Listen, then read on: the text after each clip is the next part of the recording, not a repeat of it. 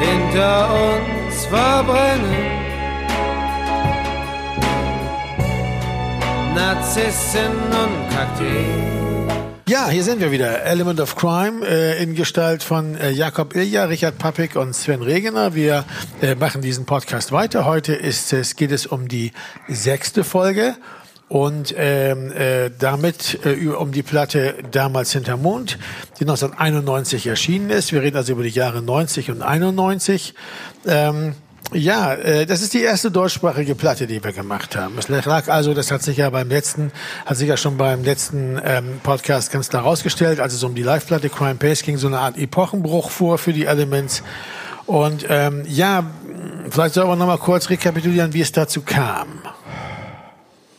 Ja, das hatten wir ähm, beim letzten Podcast ja. äh, recht ausführlich drüber gesprochen, wie wir äh, eine äh, Englisch äh, eine Live-Platte aufnehmen wollten, weil wir es gab unterschiedliche Versionen. Das eine war, dass es Vetus Idee war, aber ich denke grundsätzlich war es äh, der Wunsch äh, auszubrechen aus diesem äh, äh, immer gleichen Tonus von äh, Komposition, Aufnahme, äh, Veröffentlichung, Tournee, was wir viermal hintereinander gemacht haben mit den ersten vier englischsprachigen Platten. Und dann äh, ähm, kam das äh, Brecht-Weil Festival, war ein Impuls. Ja, wir hatten ja vor allen Dingen auf der Welle auf Jimmy und Johnny auch schon ein, das erste genau. deutschsprachige genau. eigene Lied, also wo, wo ich selber so einen Gericht, deutschen Text genau. hatte, der, der Mann vom Gericht. Und dann war das Kurt Weil Festival äh, in Genf, wo wir uns dann entschieden haben, wenn wir Kurt Weil, Bert Brecht Songs spielen, dann auf Deutsch und nicht die englischsprachigen Versionen, die es ja auch gibt, oder Französisch oder was auch immer, äh, weil das ja so Welthits sind. Und ähm, dann, äh, gut, dann war ansonsten im 89 sowieso sehr viel los. Das mit dem Durchbrechen des Tonus habe ich nie ganz verstanden, weil der Witz war ja der, dass wir die die die die die die Ballad of Jimmy and Johnny aufnahmen und dann auf Tournee gingen und dann nochmal auf Tournee gingen, um die Live-Platte aufzunehmen und dann nochmal um, auf Tournee gingen, um die so ein bisschen zu bewerben. Stimmt, also, aber wir haben nicht komponiert, wir, ja, äh, sondern ja. haben einfach eine, ein Programm zusammengestellt und haben äh, äh, äh, das haben, glaube ich, im letzten Podcast war das auch nochmal Thema, dass man sagte, naja, äh, man kann trotzdem ein bisschen Geld verdienen. Ja, mit einer Tournee, mit einer Plattenveröffentlichung und ist der Aufwand ist nicht ganz so groß. Ja, und es hat aber auch was von, von dem Best-of, weil wir aus allen vier Platten was, was genommen haben. Es war nicht, nicht eine Momentaufnahme aus der Battle of Jimmy and Johnny Tournee, sondern es war eine neue Sache, wo wir sowas wie eine Best-of aus den vier Platten. Also wir hatten so ein, wie ich sag, wie ich das gesagt hatte, den Deckel drauf gemacht und gesagt, wir müssen mal gucken und dann haben wir uns entschieden, die nächste Platte auf Deutsch zu machen. Äh, der Typ von der Plattenfirma hat gesagt, er findet, er will das auf jeden Fall, äh, wenn wir das äh, und hat sozusagen auch von da aus mitgeholfen, aber wir waren eh dafür bereit. Wir hatten, äh, äh, glaube ich, eh eigentlich unser ein bisschen unser Pulver auf Englisch verschossen. Dazu kam noch, dass ich eben immer mehr dazu tendierte, nicht nur Liebeslieder zu schreiben, sondern auch Lieder, die vom Leben handeln, dass man lebt und so weiter. Und da kam mir das auch irgendwie komisch vor, das auf Englisch zu machen. Und wir hatten durch durch der Mann vom Gericht rausgefunden und auch durch die Brecht-Wall-Songs, dass es gar nicht so schwer ist, äh, die unsere Art von Songs mit dem Klang der deutschen Sprache. Ne, so, mhm. weil das eigentlich ist eine Klanggeschichte. Man könnte genauso drüber reden, warum haben wir eigentlich das auf Englisch gemacht am Anfang? Ne? 1985, als wir die erste Platte aufgenommen haben, warum haben wir die ersten Songs immer auf, warum haben wir von vornherein Element of Crime eigentlich als englischsprachige Band angelegt gehabt? Und das lag ja eher, das da wiederum lag dann eher so einem negativen Grund, weil die neue deutsche Welle gerade so furchtbar zu Grabe getragen wurde und wir eigentlich überhaupt keinen Bock hatten, damit identifiziert zu werden. Ne? Mhm. Also das, da kamen ganz viele Sachen zusammen. Nun, da waren wir also, schreiben wir das Jahr 1991. Der Golfkrieg beginnt. Der, man, je nach, nach Rechnungsweise erste oder zweite Golfkrieg, also der, der entstand, weil, weil, weil damals der Irak im, in Kuwait einmarschiert hat, äh, ist und äh, es ein Ultimatum gab von der großen Koalition international, dass er da wieder abziehen soll. Äh, das Ultimatum lief ab im Januar und dann kam es dann auch zum Krieg. Und das war die Zeit, in der wir diese Platte aufnahmen. Wir hatten die Songs, wir hatten Songs geschrieben, aber nicht so viele, ehrlich gesagt. Und wir hatten sehr lange Zeit im Studio. Wisst ihr noch, wie das war? Ja, ich habe ähm, äh, noch mal überlegt, äh, waren das äh, wir waren ja im Vierklangstudio im Frühjahr 91, waren das, äh, also vier Wochen waren es auf jeden Fall, oder? Ich glaube, es waren sogar sechs Wochen. Sechs, ne? Vier bis sechs Wochen hatte ich mir äh, überlegt. Äh, wir, also ich habe beim, beim Durchhören der Scheibe auch nochmal gemerkt, wie, ähm, äh, ja, wie experimentell, also wie viel hat man eigentlich ausprobiert. Das heißt, diese Zeit ähm, hat man wirklich nutzen können.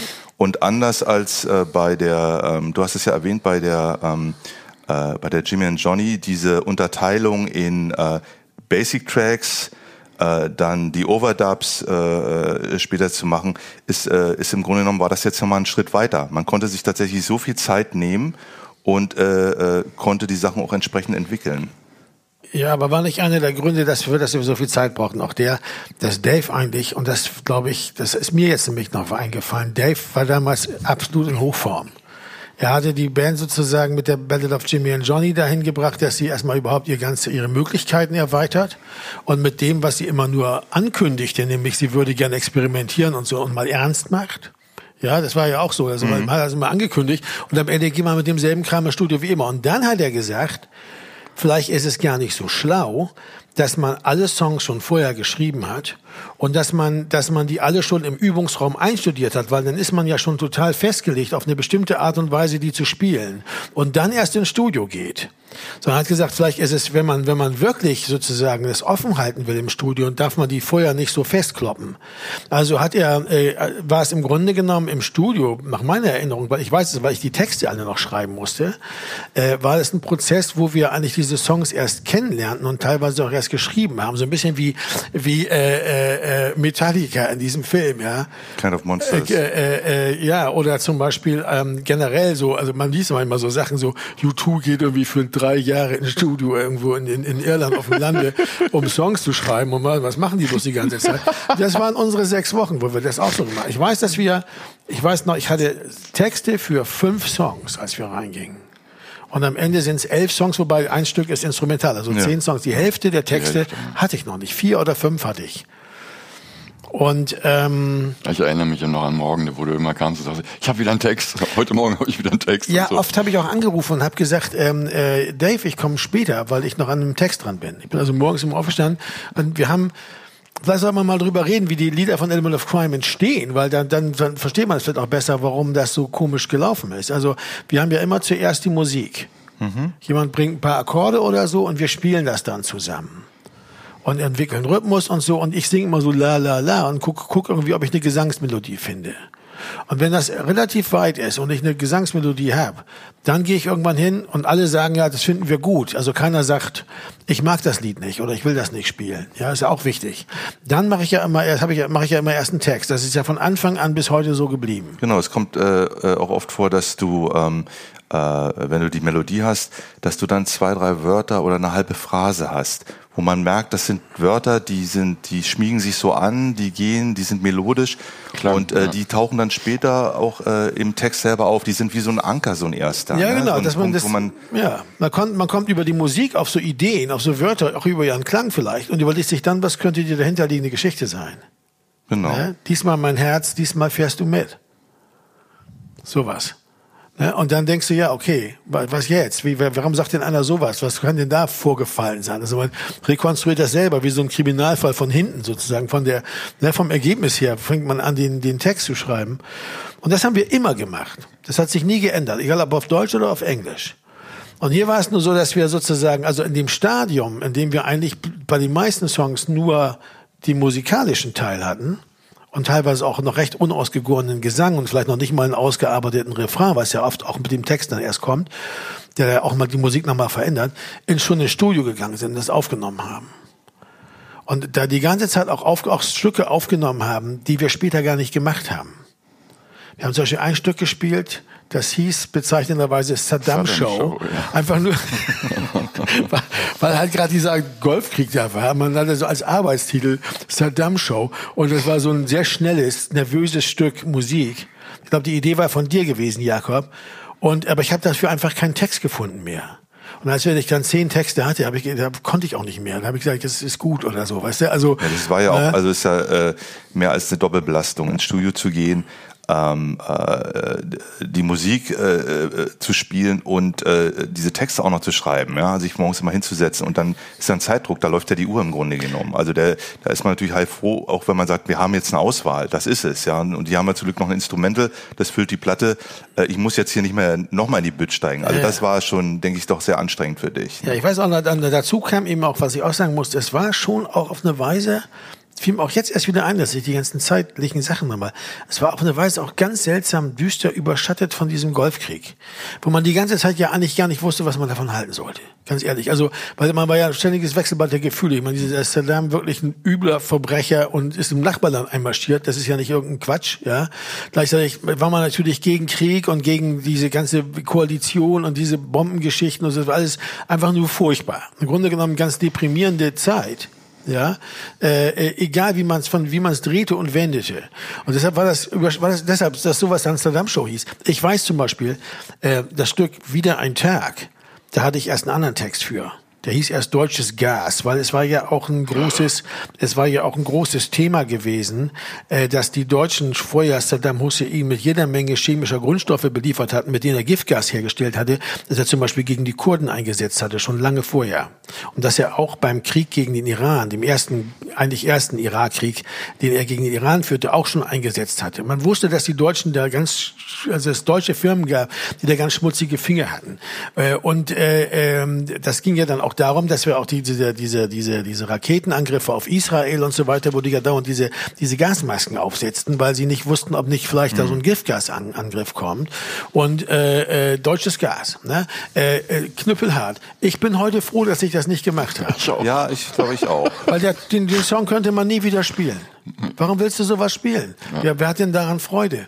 Also was soll das? Also willst du echt vor so 4000 Leute stellen und ja, so aber der wäre auch im Kontext der Platte, wenn man sich anhört, was das für Lieder sind, von was die äh, Lieder handeln, äh, wäre es schon sehr, wäre es ein sehr eigenartiges Lied gewesen im Ganzen. Gut, weil wir auch von diesem Albumgedanken her denken, dass es irgendwie auch einen inneren Zusammenhang geben muss. Aber man hätte ja irgendwie die ganze ganze Album so aus einer Betroffenheit heraus. Hättest es als Single B-Seite rausbringen können. Ja, oder man hätte das ganze Album aus einer Betroffenheit heraus eigentlich Golfkriegsthematisch machen können. Aber das ist genau das nicht liegt unser uns Ding. ja nicht. Das ist, das kann, also. Einmal denke ich mal, dass auch innerhalb der Band total unterschiedliche oder relativ, also auch doch durchaus unterschiedliche Auffassungen zu einzelnen politischen Fragen dieser Sache existierten. Und zum anderen, weil wir die Band nie gegründet haben, um irgendwie die Leute politisch aufzuklären oder so. Naja, vielleicht auch, weil wir wissen, dass ähm, es wirklich nur wenig Musik gibt äh, mit äh, politischen Texten, was die Zeit überdauert, was man im nächsten Jahr auch noch hören will. Also ich finde, das ist schon ein Kriterium auch. Ich will ja was machen, wo ich in einem Jahr das mir noch anhören will oder in zwei und sagen kann, oh, schöne Musik.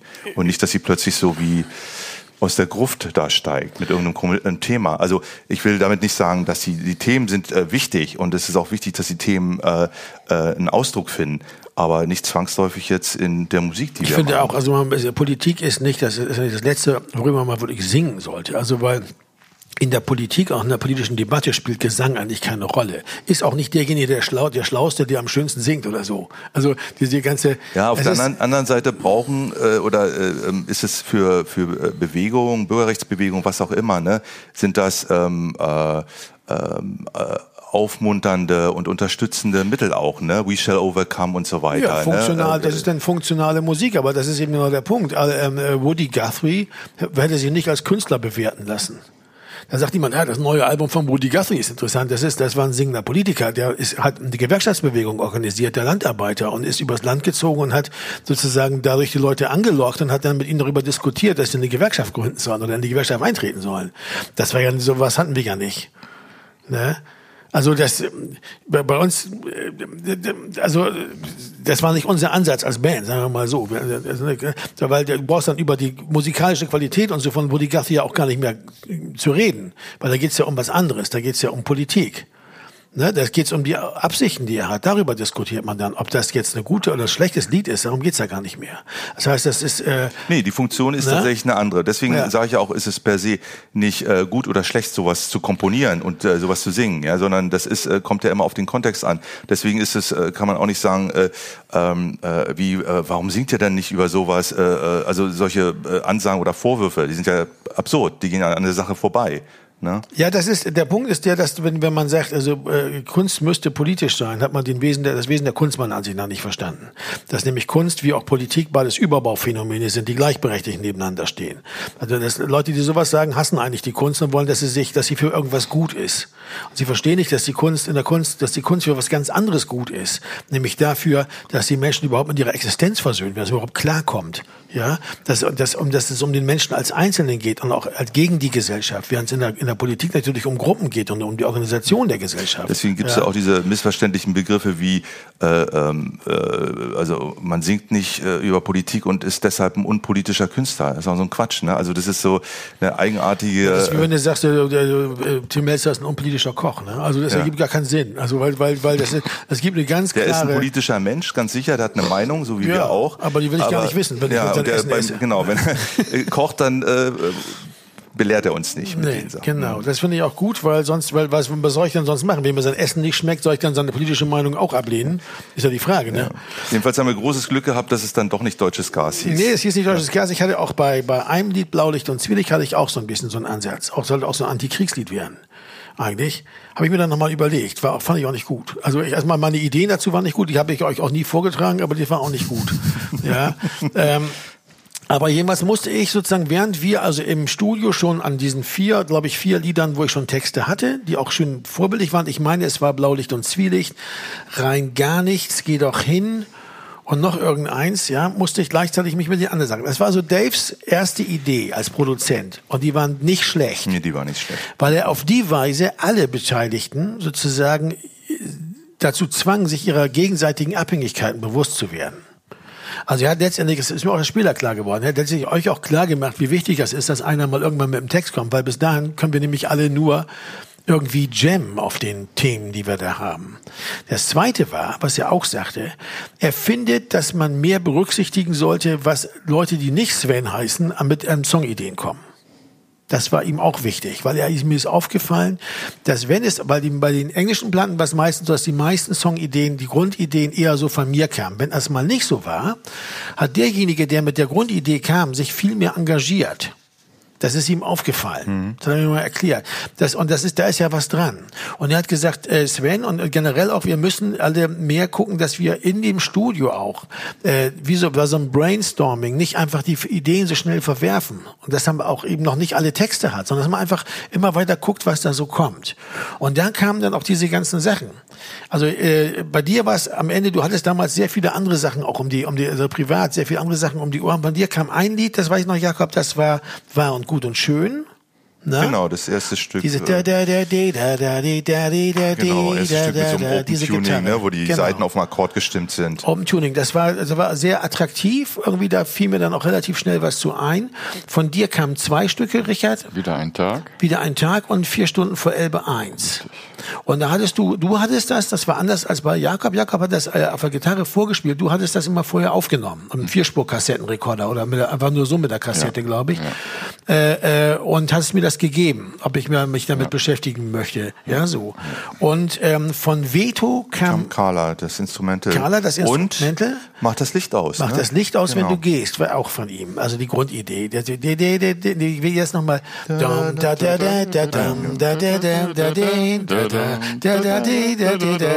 und so weiter und so fort. Eingeschobenen zwei Zählern. Ne? Ja, mit den eingeschobenen zwei Zählern, die mussten unbedingt sein. Und das bringt mich jedes Mal raus. Ja, ja, ja. Und ähm, man kann aber auch nicht mehr ohne. Und das war die eine Sache. Die andere Sache, wie Dave auch brachte, war, dass er sagte, ähm, er, ähm, dass, dass er sagte, er möchte auf jeden Fall gerne, dass der Kurt wiederkommt, weil er das Gefühl hatte, dass immer, wenn Kurt da war, alle relaxed da drauf waren und dass der auch einfach wahnsinnig gute Sachen, hat er auch gemacht, äh, Kurt Dahlke wahnsinnig gute Sachen beitragen kann. Äh, das fanden wir auch alle super. Und dann, äh, Jakob, hast du und das ist jetzt wirklich eine einschneidende Sache gewesen, also für die eigentlich für die ganze Weile also bis heute. Du hast Eki Busch kennengelernt. Ja, das war eine ganz äh, kuriose äh, Sache. Wir haben nämlich, ich wusste, dass ein Akkordeonist in den äh, äh, in einem anderen Übungsraum spielt. Ich glaube, der hatte ich auch schon mal angesprochen irgendwie. Und dann haben wir eine Session gemacht. Ich glaube, Dave war sowieso auch da und dann sagte Dave. Äh, ein Akkordeon oder irgendwie, das wäre doch mal eine gute Idee für das Stück hier. Und dann habe ich gesagt, hey, stopp, ich weiß jemand, ich glaube, der ist gerade um die Ecke. Wir sind hab den geholt, den Ecki, der kam in den Übungsraum und dann sagte Dave, äh, ja, Ecki, äh, schön, dich kennenzulernen, äh, spiel uns doch mal was vor. Und dann hat er so ein kleines Stück vorgespielt, haben wir gesagt, super, spiel doch mal mit. Und das war so, äh, und Ecki ist, äh, also er hat ein Stück geschrieben, das, er hat ein Stück, das hieß A Cowgirl. Genau. Cowgirl, wieso, das hat er wieso gespielt mit dem Akkord, es war ja. gesungen, es war super. Ja, aber bezaubernd. Und alle waren, sagten so, ey, das ist ja stark und so, der ist ja gut drauf. Und dann äh, hat er da einfach dann ab da hat Ecki eigentlich immer bei den Elements das Akkordeon gespielt. Manchmal auch mehr. Also später. Dann haben wir noch jemanden reingeholt, den wir nämlich, weil es ging dann um Bläser auch. Also Dave sagte, wir müssen das Instrumentarium, äh, wir können jetzt nicht wieder zurückgehen, sondern nee, im Gegenteil. Wir, hatten, ne? wir haben bei dem, wir haben bei der, bei der, bei der Belly of Jimmy and Johnny gesehen, was da alles möglich ist. Aber vielleicht sollte man das sozusagen ein bisschen gezielt einsetzen und vor allem sollte man sich das vorher auch schon mal mit anfreunden. Er hat versucht, sozusagen die Fremdenfeindlichkeit dieser Band noch weiter zu zurückzudrängen. Und, hat diese, und das war auch da war es deshalb relativ einfach, weil wir zum Beispiel in Bezug auf Saxophon dann sagten, okay, dann gucken wir doch mal, wir kannten Rainer Theobald schon. Genau. Rainer Theobald ist ein alter, also auch seit 82, seit, seit ich denken kann, seit ich in, selber in Berlin bin, Rainer Theobald war irgendwie immer da mit seinem Saxophon. Der hat bei hatte Cole hieß die Band. Cole ne? Und das, die, Band die haben wir auch mal live gesehen und das war äh, nicht, es war super. Wir fanden, der hat einen ganz tollen Ton. Bei Saxophon ist ja auch äh, aus den 80ern kommt kein einfaches Instrument. Äh, wir erinnern uns, also ähm, gab Musiker, die haben das wirklich. Aber er war auch mit Punks zugange, wie zum Beispiel Grabhund. Ja, genau, aber gerade war seine erste Band, Genau, gewesen, aber diese ne? Reputation, die er hatte, dass er so einen schönen Ton hatte, dass er ja. ungewöhnlich spielte, ähm, äh ja, der hatte auch diese diese andere Band, ähm, diese andere andere Projekt, äh, The Purity of Essence, da war er auch mit dabei ja. und so. Und ich hatte ganz jede Menge Sessions erlebt, wo ich einfach Trompete spielte. Bläser trafen sich ja immer irgendwo. Da wurde man immer eingeladen und dann, dann waren dieselben dieselben Verdächtigen schon wieder da und spielten auch wieder mit mit dem Saxophon oder so. Und äh, deshalb haben wir Theo gefragt, ob er nicht äh, auch kommen kann. Und wir wollten dann nämlich eine kleine Bläser-Section zusammenstellen in Erinnerung an die Uptown Horns, mhm. die eine vierköpfige Bläser-Section hatten. So weit wollten wir nicht gehen. Das war uns zu unübersichtlich in dem Moment noch. Wir haben gesagt, drei reichen doch auch. Und dann war ich das, der, der Theo, und dann brachte ja noch jemand mit, nämlich Michael Danner, der Posaunist. Das ist ein Jazz-Posaunist. Der war auch genau. dabei. Und äh, äh, mit dem haben wir dann, dann so, so Bläser-Section-Geschichten gemacht. Und dann gab's noch ein Ding, wo Dave auch sagte, es, es, er findet das auch gut. Also er hatte Orm Findal kennengelernt. Orm Findal, alter Studienkollege von mir, ist klassischer Komponist, ist, äh, ist in, äh, an der äh, Volkwang-Schule, nee, mit an, einer, an der Hochschule für Musik in Frankfurt, ist ja heute Professor äh, für, für Komposition und neue Musik und so weiter. Ein ganz großer, äh, ganz große Gestalt. Und der hat mit mir zusammen studiert und den, den kannten wir. Und, der, und wir wussten, dass der sowas gut machen kann, zum Beispiel Streicherarrangements schreiben und dass der auch un, ungewöhnliche Ideen hat. Das war ganz wichtig. Und ähm, der sollte dann ein paar Streicher mitbringen. Auf diese Weise kam auch da kein Quartett, sondern erstmal nur ein Trio genommen, nämlich eine Violine, eine Bratsche und ein Cello. Und da brachte er zum Beispiel eben dann Michael Gechter, Ernst Herzog und Ulrich Mais mit ins Spiel. Ulrich Mais kam dann später öfter nochmal. Das war ein ganz, ganz toller ja, ja. und sehr, sehr Rock- und Pop-Musikaffiner Cellist. Mhm. Äh, ähm, äh, der hat uns noch viel Freude gemacht.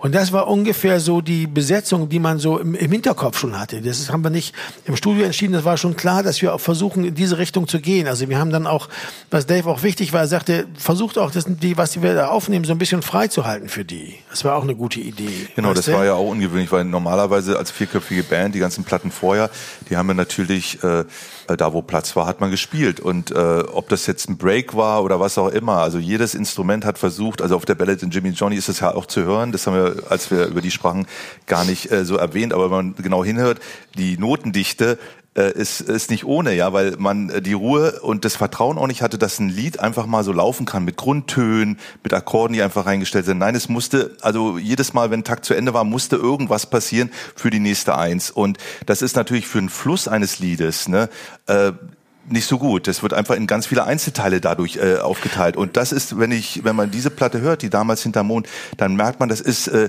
im, äh, in, in, dieser Aspekt des Flusses. Ein Lied beginnt und und wie so ein Fluss, das fließt einfach so. Das ist wirklich sehr sehr anders als die äh, Jimmy and Johnny. Also es, äh, zum einen das Instrumentarium ist ausgebaut, aber äh, es ist eine viel größere Ruhe im Spiel der Sachen. Ja, das Komische finde ich auch bei dieser Platte Also um das auch mal vorwegzunehmen, äh, die, es gibt sehr viele verschiedene Lieder, die ganz anders, ganz unterschiedlich arrangiert sind, wo man, also die, manche sind sehr dicht und sehr schnell und laut, manche andere sind sehr leise und so. Und äh, manchmal spielt Richard, was ich, nur so ein ganz bisschen oder äh, manchmal er ganz viel. Aber im Gegensatz zu Ballad of Jimmy and Johnny, wo dann jedes Stück für sich alleine stand und es eigentlich gar keinen Zusammenhang, keinen inneren Zusammenhang gab, hat diese Platte so einen warmen Kern. Das ist eigentlich die ideale Element of Crime Platte.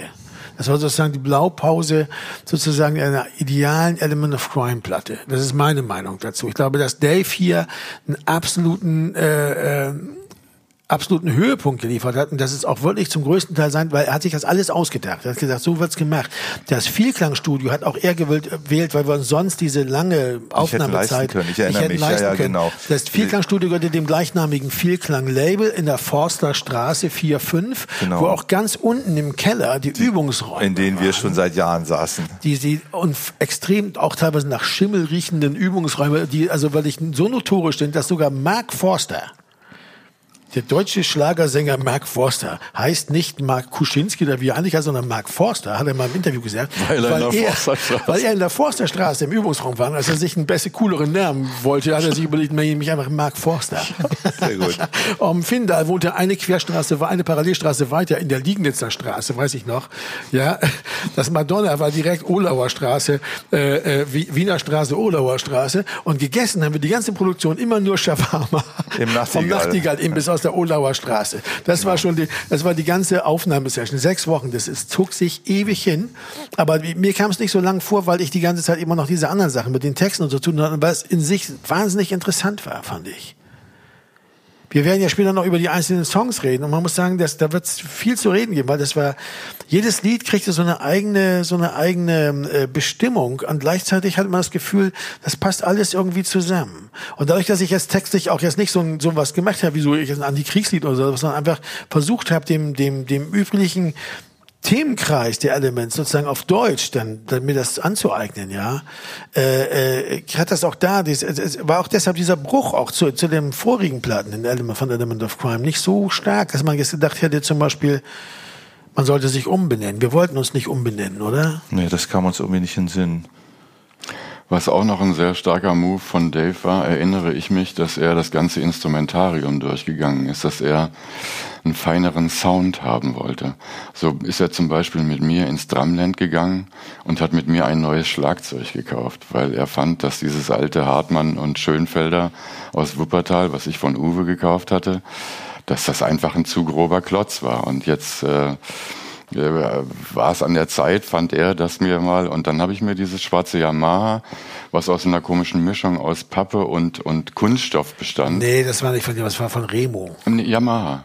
Ich habe nee. hab noch ein Foto, ich habe noch ein Foto gefunden. Echt? Da ist noch der, da ist noch der Schriftzug auf dem das im, von Remo Studio. Auf dem, Aber das war nicht aus Holz, ne? Das war aus so einem, so einem Das war aus so einem ganz komischen, aus einem Misch. Äh, so einer Presspappe, sowas ja. irgendwie, ne? Und das klang sehr schön akustisch.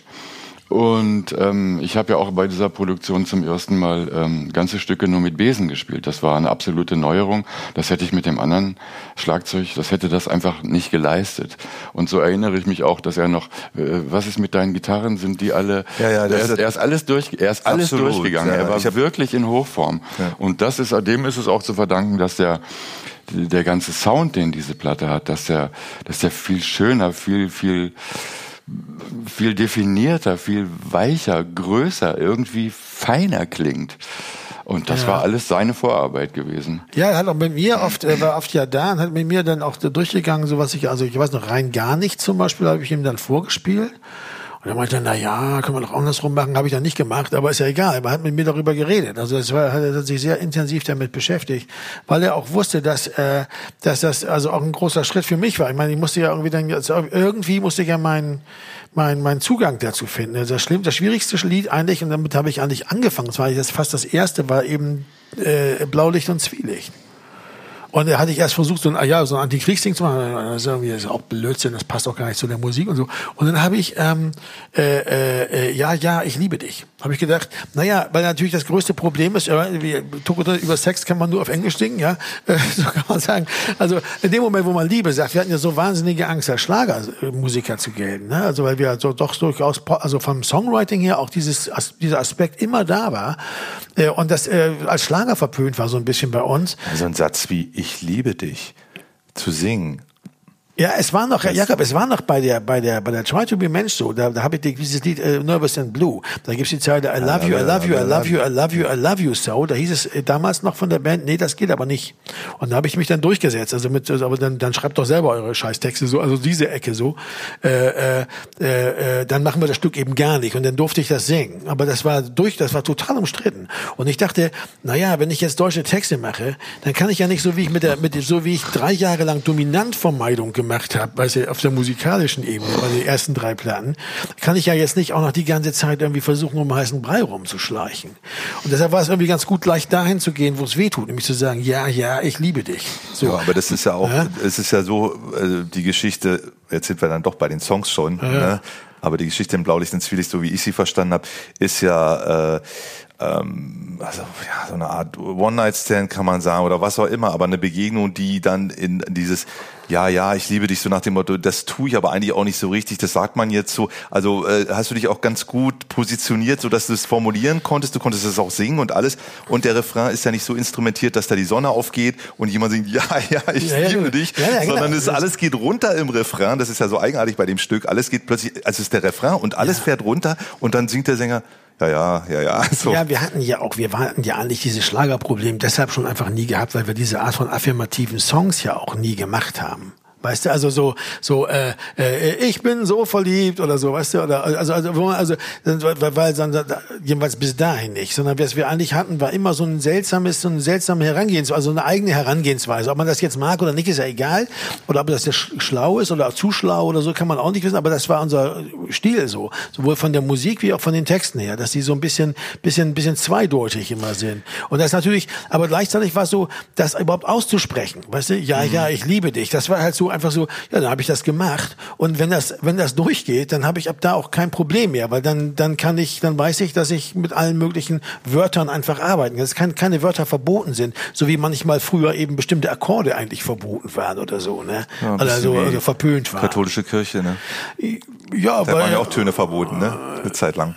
Du, das ist auch bei der Evangelischen so. Wir haben ja hier äh, äh, äh die neulich dieses Dings gehabt mit dem Michel in Hamburg, ob man das spielen kann äh, äh, bei der bei der bei der beim Reeperbahn Festival, also in dem Rahmen und sagten ja in der Kirche könnt ihr spielen, aber es darf äh, ihr könnt auch Licht machen, aber es darf kein rotes Licht verwendet werden.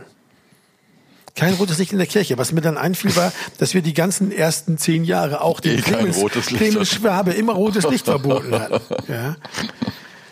Aber ähm, Gut, davon, davon ein andermal. Aber das im Grunde genommen äh, war das war das so, dass ich, also ich im Nachhinein denke ich, hat Dave wahnsinnig kluge Schlüsse aus dem gezogen, was in den letzten drei Produktionen eigentlich gelaufen war. Mhm. Und hat gesagt, jetzt äh, wollen wir das Gute davon nehmen ja, und wollen versuchen, bestimmte Probleme einfach mal zu überwinden. Also was ich aus was ich diese Fremdenfeindlichkeit mhm. nannte, die also einfach immer da war. Also immer so wie jemand, der von außen kommt, äh, äh, der, mindestens einer, manchmal zwei oder drei, manchmal auch ich. Und so haben wir gesagt, so nee, den will ich aber jetzt nicht und so. Ne? Und das war der eine Aspekt und das andere war äh, die, äh, äh, die Ideen, die es gab, äh, für Lieder äh, zu sezieren und hinzulegen und sich die ein, einzelnen Instrumente äh, alle einzeln anzugucken. Ne? Also so wie Richard ja eben beschrieben hat, ähm, äh, Besenspiel äh, bei ähm, Ofen aus Glas, ist es nur eine Hi-Hat, äh, also so ein reduziertes Spiel, ähm, äh, ist äh, mir nochmal beim Durchhören aufgefallen, dass die Rolle der Gitarre sich, äh, äh, meiner Gitarre sich bei dieser Platte total gewandelt hat. Also äh, was Effekte angeht, aber auch der Kontext. Also wenn Feedback früher bei den Platten frontal nach vorne kam, weil es so ein Solo-Teil ist, ist, sind hier Feedbacks bei, ähm, ähm, wie heißt das Stück, ähm, wieder ein Tag, sind die hinten eine Textur. Ähm, ja. ja, dass man zweimal Feedbacks aufnimmt und daraus eine Textur bastelt, äh, wie so eine Art Keyboard oder so. Und äh, das war eine Herangehensweise an, an, äh, an das Spiel, also von jedem Einzelnen auch. Das war ähm, ähm, das hat zu diesem Klangbild dann auch geführt. Ne? Und das war, äh, Also da waren wir auch bereit, da gab es bestimmt auch Widerstände, aber wir waren halt auch bereit, das zu machen, ja. Und ähm, äh, sich uns auf die Ideen einzulassen. Weil, wie du ja auch eingangs sagte, weil wir konnten durch diese Arbeitsweise, die er da vorgeschlagen hat und auch da, auf dem, dem Punkt, an dem wir waren, waren wir auch in der Lage, diese sechs Wochen zu füllen. Ja, also aber einfach dadurch, dass wir, dass wir erstmal einfach nicht genug vorbereitet waren, um es in weniger als sechs Wochen zu schaffen, das kommt noch dazu. Aber wir hatten eben zu jedem Lied auch noch keine feste Meinung. Also so ein Lied wie, wie wieder einen Tag, das ist ja durchaus, das ist ja wirklich so ein Juwel, ja, äh, was ganz auf ganz eigene Weise da aufgenommen worden ist und auf ganz eigene Weise auch gesungen wird. Alles so sozusagen, man hat sich ja sozusagen sein ganzes stilistisches Möglichkeitsinstrumentarium da so ausgebreitet. Bei jedem Lied ist es anders, was anderes, ja. Äh, dann, danach kommt dann irgendwie, weil man sich kein Schwein auf dem Tisch, was ganz anders funktioniert, aber das gehört irgendwie zusammen. Das passt trotzdem zusammen. Das finde ich das Faszinierende daran, weil wir jedes, jedem Lied so wahnsinnig viel Sorgfalt gegeben haben. Und bei jedem Lied gedacht haben, was können wir denn jetzt für dieses Lied Besonderes tun? Was ist das Besondere an diesem Lied, was wir ihm geben können? Also so ein Lied wie Geh doch hin, so ein richtiger Soul-Klassiker eigentlich. Äh, äh, das ist doch stark. Da wurde das einfach, da wurde das einfach dann richtig auf dem Klavier gehämmert. Dieses Klavier im, im Vielklangstudio, die hatten ein Klavier, so ein Upright Piano. Das war, das war toll. Oder war das meins? Nee, das war meins, was wir da hochgeschafft haben. Oder haben wir eins geliehen? Ich glaube, wir haben eins, eins geliehen. Da stand eins nee, die Hammond-Orgel war. Das war Matzkes, äh, Matzkes von Vielklang sein, sein großer Stolz. Also, der war ja so ein Ska-Fan. Die Hammond-Orgel war sein Stolz. Aber ich glaube, das Klavier haben wir geliehen. Und äh, äh, das wurde das dann so abgenommen. So ein Upright-Piano haben wir geliehen ausgeliehen. Was ja dann bei Carla auch nochmal vorkommt. Ja, ja, was bei, bei vielen Sachen vorkommt. Also das, das, das haben wir durchaus benutzt, aber eben dann richtiges Klavier und nicht okay. so ein Elektro-Ding oder so.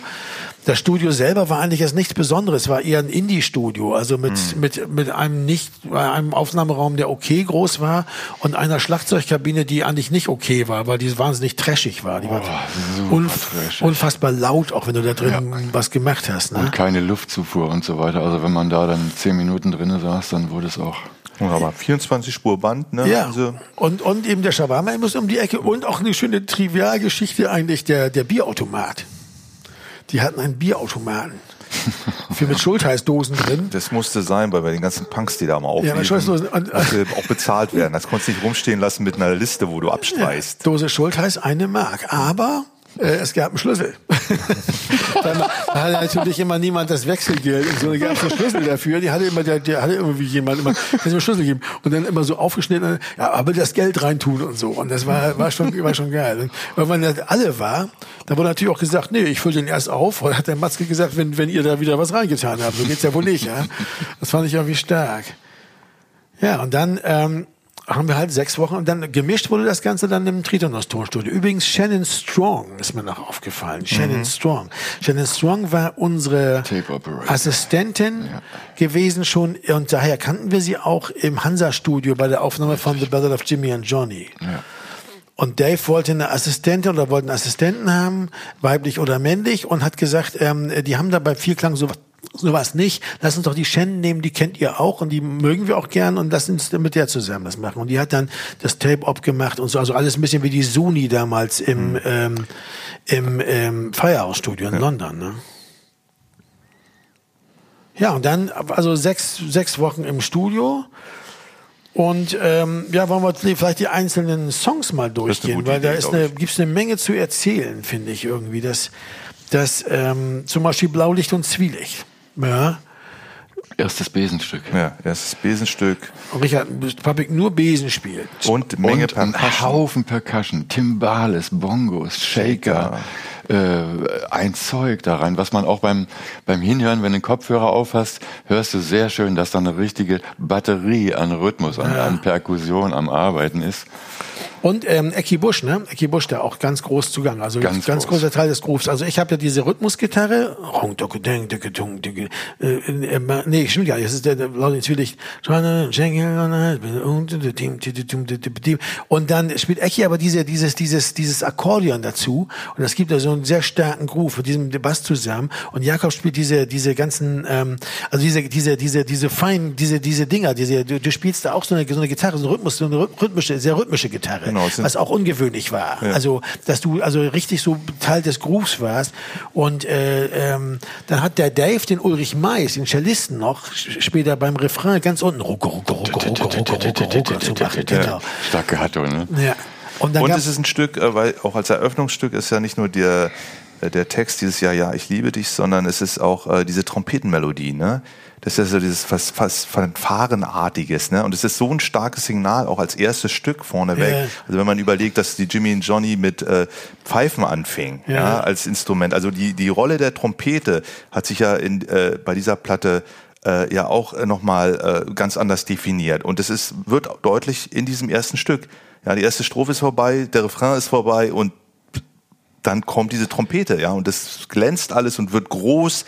Und in so einem Kontext äh, ähm, also äh, Something Was Wrong ist ja auch eine hat ja so eine ähm, große Geste, ne? Die, aber das ist nicht vergleichbar. Das, äh, also ja. hier geht, äh, hier geht wirklich, hier geht's hoch in dem Moment. Ja, dadurch, dass wir früher die Stücke im, im Übungsraum schon fertig gemacht haben und nicht bei diesen Stücken oft einfach eine, eine Rhythmusgitarre gespielt haben und wir das im Übungsraum fertig gemacht haben und eigentlich von dem, was wir im Übungsraum gemacht hatten, ausgegangen sind im Studio, kam es nie dazu, dass dann richtige Trompete zukam, weil im Übungsraum hatte ich meist beide Hände beschäftigt mit Gitarre spielen und bin da zum, zum Trompete spielen gar nicht gekommen. Das sind also immer dann nur dann Stücke gewesen, wo ich Trompete spiele, wo ich keine Gitarre spiele. Don't You Smile, Something mhm. Was Wrong, solche Sachen. Ne? Sowas wie, ähm, ähm, äh, keine Ahnung, Nervous and Blue. Gut, das wäre jetzt eh nicht naheliegend gewesen, finde ich, für die Trompete, aber da spiele ich halt Rhythmusgitarre, dann wird da eben keine Trompete gespielt. Hier ist es so, dass ich bei den Liedern teilweise Rhythmusgitarre gespielt habe, aber dann, weil wir das erst im Studio gemacht haben, auch da Trompeten ausprobiert ausprobiert habe, weil die Zeit dafür da war,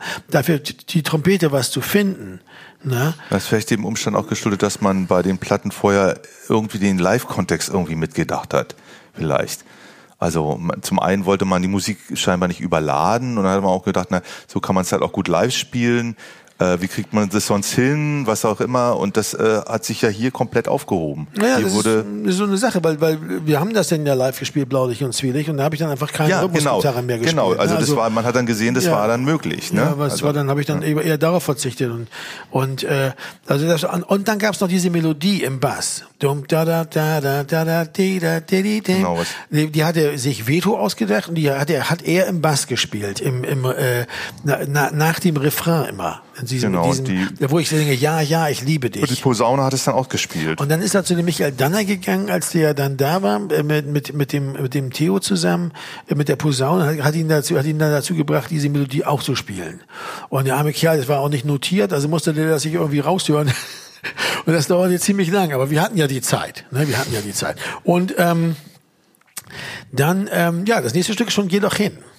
Dieses Klavier übrigens wurde mal gesampelt. Die, die, die, die, die, die, die, die, die, die, die, die, von einer einer äh, Künstlerin in Frankreich, ja, ja genau. so einer, so einer Pop-Musikgeschichte. Das war eine Anfrage. Die haben das Sample angefragt und haben es auch benutzt. Das ja. haben, die, haben die verwendet äh, und auch dafür bezahlt. Das war geil.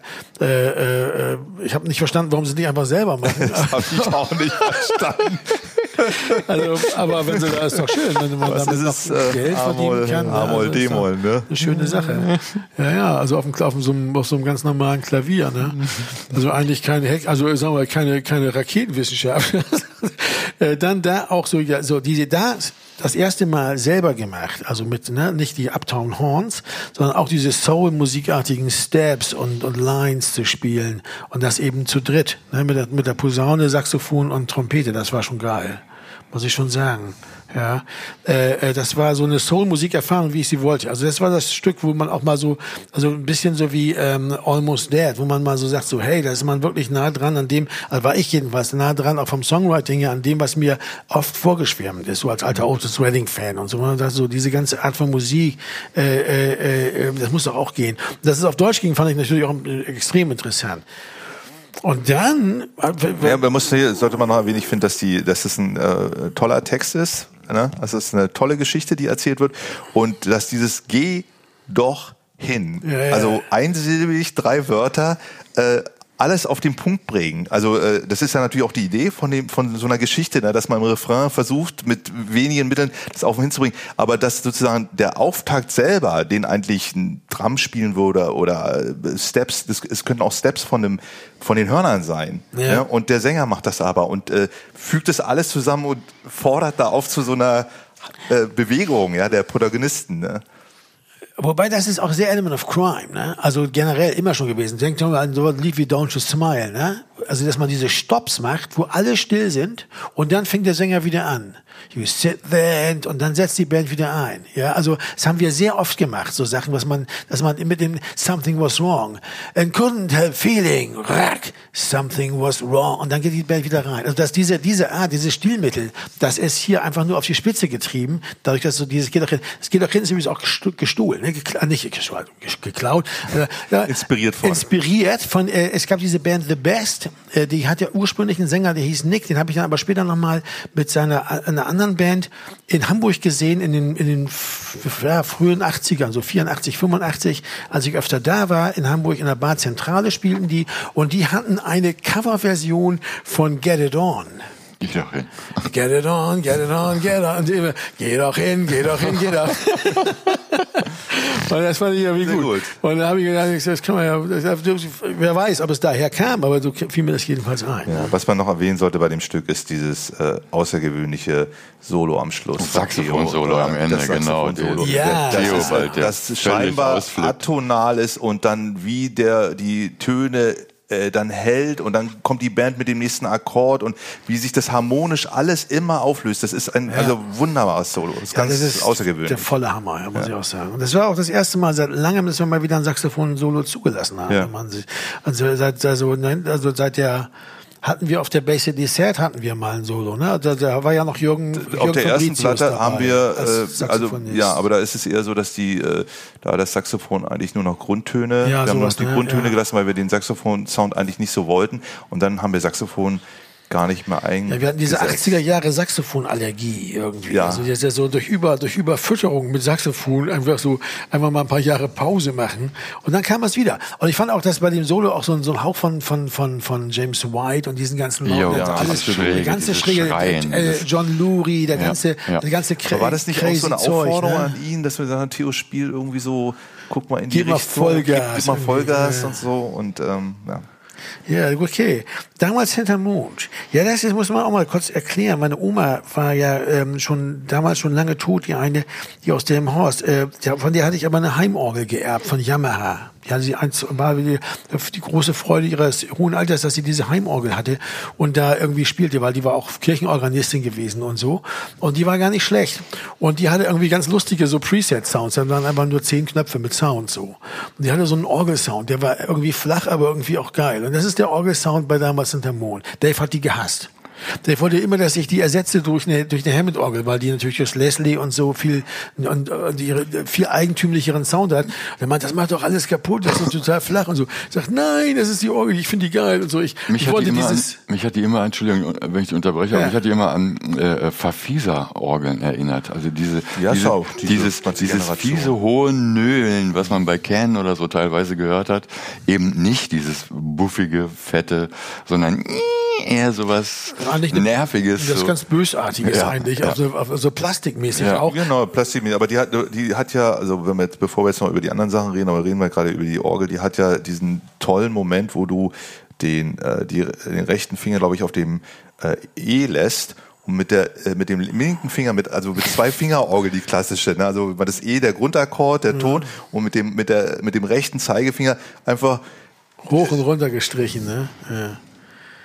Ja, das stimmt. Das, das, das, äh, das war so, dass, dass ich auf diese Weise auch ein bisschen, ähm, also auch von mir aus so einen anderen Aspekt da reinbrachte. Ich habe da auch keine Gitarre gespielt bei damals hinter Mond und auch lange danach noch nicht. Später sind wir mit Grönemeyer auf Tournee gegangen, weiß ich noch, auch auf der Tournee nach der Orgel gespielt, Da habe ich ja. immer diese Orgel gespielt bei dem Stück. Bei vier Stücken habe ich die Orgel gespielt. Die musste immer extra aufgebaut werden. Stand dann so neben mir und ich, ich habe ja auch keinen Backliner, der die dann wegnimmt oder so, sondern ich stand einfach immer nur so da rum. Und bei vier Stücken habe ich dann immer so die rechte, mit der rechten Hand die dann so gespielt. Ne? Ja, es ist halt ja ein, ein Rhythmuspattern, was halt nicht durchgehend ist, ne, sondern was viel mit vorgezogenen äh, äh, Momenten kommen. Ne? Also das Schlagzeugpattern selber, diese komische, wie eine Funkgitarre eigentlich. Also es ist ganz eigenartig und ich glaube, das ist auch einer der Gründe, warum äh, Dave dann ähm, der hat ja hier ein paar Sachen Gitarre spielt, bei ein paar Stücken, aber bei dem Stück hat er äh, eine, ähm, so eine Textur, so eine Arpeggio-Textur mit der Gitarre gespielt, wo, ja. äh, wo Achtel- oder Sechzehntel Noten durchgängig gespielt werden und das wie ein Teppich ist. Und auf diesem Teppich lagen dann diese einzelnen ele rhythmischen Elemente und dadurch ergab ein Fluss, äh, ein Fluss, wo der Gesang wiederum äh, eingebettet war oder gut drauf sitzen konnte. Ja, Sonst wäre es zu dürr gewesen ja. und wäre würde wäre wär auch eine andere Stilrichtung gewesen. Ja? Wir haben uns mit dem Stück auch lange live schwer getan. Das weiß ich noch. Das hat immer nicht so richtig funktioniert. Bis wir irgendwann einfach das geändert haben. Das Schlagzeug war dann anders. Wir haben diese Richard, ne, Radio, Radio for You Session Ja, ich habe hab das hier in der Aufnahme, habe ich einfach versucht, einen Viervierteltakt anders zu definieren, indem ah. ich äh, die Singer hingesetzt habe, die Snare zum Beispiel, wo sie eigentlich nicht sitzt, nämlich ein vorher oder ein Achtel vorher. Hast dir was dabei gedacht? Ja. Unwahrscheinlich hatte ich mir da viel bei gedacht. Und aber live hat das dann nicht funktioniert und nee. wir haben das dann umgebaut. Ne? Das brach irgendwie immer zusammen. Und ja, du, das stimmt, bei Radio for You, bei der Radio for You Session, das war kurz danach, so ein Jahr danach oder so, ne? Ungefähr. Da haben wir es nochmal in einer anderen Version aufgenommen und die haben wir dann. Die haben wir, genau, da hast du dann so mit Toms und so, also so, so und, und, und, und Hot Rods und so hast du dann so ein, so ein Schlagzeug gebaut, was relativ gerade war, wo ich aber dann auch noch so eine Rhythmusgitarre spielte. Mir, mir hatten sie die Orgel mittlerweile geklaut äh, in einer, einer Volksbühne, da waren wir gespielt, da hatte ich die vergessen, nächsten Tag ging ich hin, war sie weg. Und ähm, ja, so, also aber dann. Ja, wir hatten mit deiner Rhythmusgitarre äh, zusammen dann dieses. Ja, seitdem spiele ich nämlich das, genau, seitdem spiele ich ja. nämlich. Das ist das Stück, wo, wo dann äh, das erste Mal auch ein, ähm, ein Streicherarrangement von äh, Ohm äh, zur, zur Geltung kommt und wirklich außergewöhnliche ja. äh, Melodieführung. Das, da kann man sehr, wirklich sehen, sehr ungewöhnlich. Om ja. Finder wirklich für ein außergewöhnlicher Typ ist. Wir haben nicht gesagt, machen wir einfach hier ein bisschen Rock'n'Roll-Streich, sondern sagt, auch wenn du eine Idee hast. Und äh, auch mal diese, diese, dieser komische Kanal. Und die anderen, die wieder so verwebt, das war verwoben ist, also kontrapunktisch und so, so hochkompliziert und das mit drei Streichern. Und das ist total schön. Ja. Und, und, am Schluss zitiert er, oder sagen wir mal so, hat er sich äh, inspirieren lassen von Fame, ne, von David Bowie, diese, wo die Stimme von oben haut. Fame, Fame, Fame, Fame, Fame. Und das machen die, äh, da die Streicher auch, ja, ne, dass sie diese äh, Töne abwärts gehen, bis das ganz unten in dem cello-tiefsten ja. Bereich ankommt. Ne? Da hat sich wahnsinnig viel dabei, das war wirklich, das war ein großer, großer Glücksfall mit dem Orm. Und ähm, mach das Licht aus, wenn du gehst. Das war, wie gesagt, von Veto. Äh, das war ähm, auch schwierig. Das war schwierig, ich. ja. Das war schwierig. Es war eine schwere Geburt irgendwie. Es war der, der Rhythmus war, äh, ich spielte diese diese komische Rhythmusgitarre, du du du du du du diese Achtel. Es ging aber war, du, du hattest aber dieses Halftime Schlagzeug, Richie. Wir haben das ja mal, ja. mal auch mal Double Time versucht. Es ging aber nicht so richtig. Jakob, ne, was hast du da noch gemacht bei dem Stück? Da eine, eine Akustikgitarre spielt. Ich habe versucht, dann eine Solo zu spielen. Ich weiß, dass ich mit diesen ähm, krummen Takten, also diesen zwei Zählern mehr, äh, immer am Ende von so einer Melodie oder auch von so einem Zyklus, ich kam damit überhaupt nicht klar. Das war, also Fünfer ging. Ne, ja. wie bei äh, As Long As I, I Love You. Aber dieses einmal eingeschobene, ne, das habe ich in den Kopf nicht reingekriegt. Das war diese Melodie von Wedig. Ja. Und die Melodie macht total Sinn. Und dann. Dann noch nicht. Dann noch nicht. Achso, in der Wiederholung. Und das ist irgendwie, da brechen sich alle tanzenden Menschen die Füße. Wenn du die Melodie singst, dann macht das total Sinn. Natürlich, ich glaube, immer bei solchen Sachen. Wenn du dann aber sozusagen auf die, wenn die Melodie nicht nicht da ist und du dann darauf äh, solieren sollst oder so, dann äh, merkst du, ähm, das funktioniert im, also vor allen Dingen, ich habe ja dann im Freispiel soliert. Also ich ja. habe mir spontan dazu soliert, wie bei anderen Plattenaufnahmen auch, und das ging da nicht. Das hätte das, ich mir anders das, überlegen das, müssen. Das Problem war, dass der einfach so selten kam. Das war ja nur so episodisch, in, wenn diese Melodie kam, kam dieser Taktwechsel.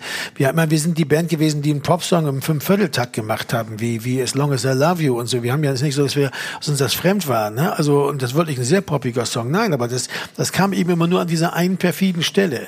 Und da kann man, kann man ganz leicht mal raus. Ich hatte auch da meine Omas, meiner Omas äh, äh, Orgel irgendwie, meiner Oma Orgel verwendet, um diese Melodie zu spielen. Dong, da, di, di, da, das war der Glockenton, der Glockensound von der Orgel oder so. Aber ich ja. finde, es hat einen tollen Text. Der Text ist großartig. Gut. Das Lied ist ja. auch schön. Also Crazy, das ist echt schön. Irgendwie. Ja. Und es ist ein schönes Lied und es funkt, also wenn man es jetzt äh, hört, es funktioniert. Ja, äh, da geht auch in dem mit, wenn die Melodie kommt, geht die Sonne so ein bisschen auf. Ne, die die ganze Akkordführung, auch wie der Text dann macht das Licht aus, wenn du ne, auf gehst auf die Eins und dann kommt diese Melodie. Also das ist ein schönes Arrangement Und ähm, ja, man hat sich halt ein bisschen schwer getan damit, aber das sagt ja nichts darüber, über die Qualität von dem Stück aus, ja, ja ob man sich schwer tut oder es nicht. Es gibt ne? immer bestimmte Probleme grundsätzlich für die Band, wenn es, also es gibt bestimmte Arten von Grooves, die uns schwer fallen oder wo wir das nicht zusammenkriegen. Also wo zum Beispiel einfach meine Rhythmusgitarre einfach nicht zum Schlagzeug passt oder umgekehrt oder der Bass nicht oder so und wir das eigentlich nicht und wir nicht auseinandergefieselt können, warum das so ist. Das ist das Risiko, was man eingeht, wenn man nicht wenn man nicht klassische Rockmusikpattern spielt, sondern wenn man denkt, denkt man sich jedes Mal, sich das wieder neu zusammensetzen zu müssen, dann greift man noch ab und zu mal daneben. Und im Gegensatz zu damals in der Mond haben wir hier auch nie eine richtige Methode gefunden, das Stück live zu spielen. Wir haben es mal wieder gespielt ja, neulich. Ja.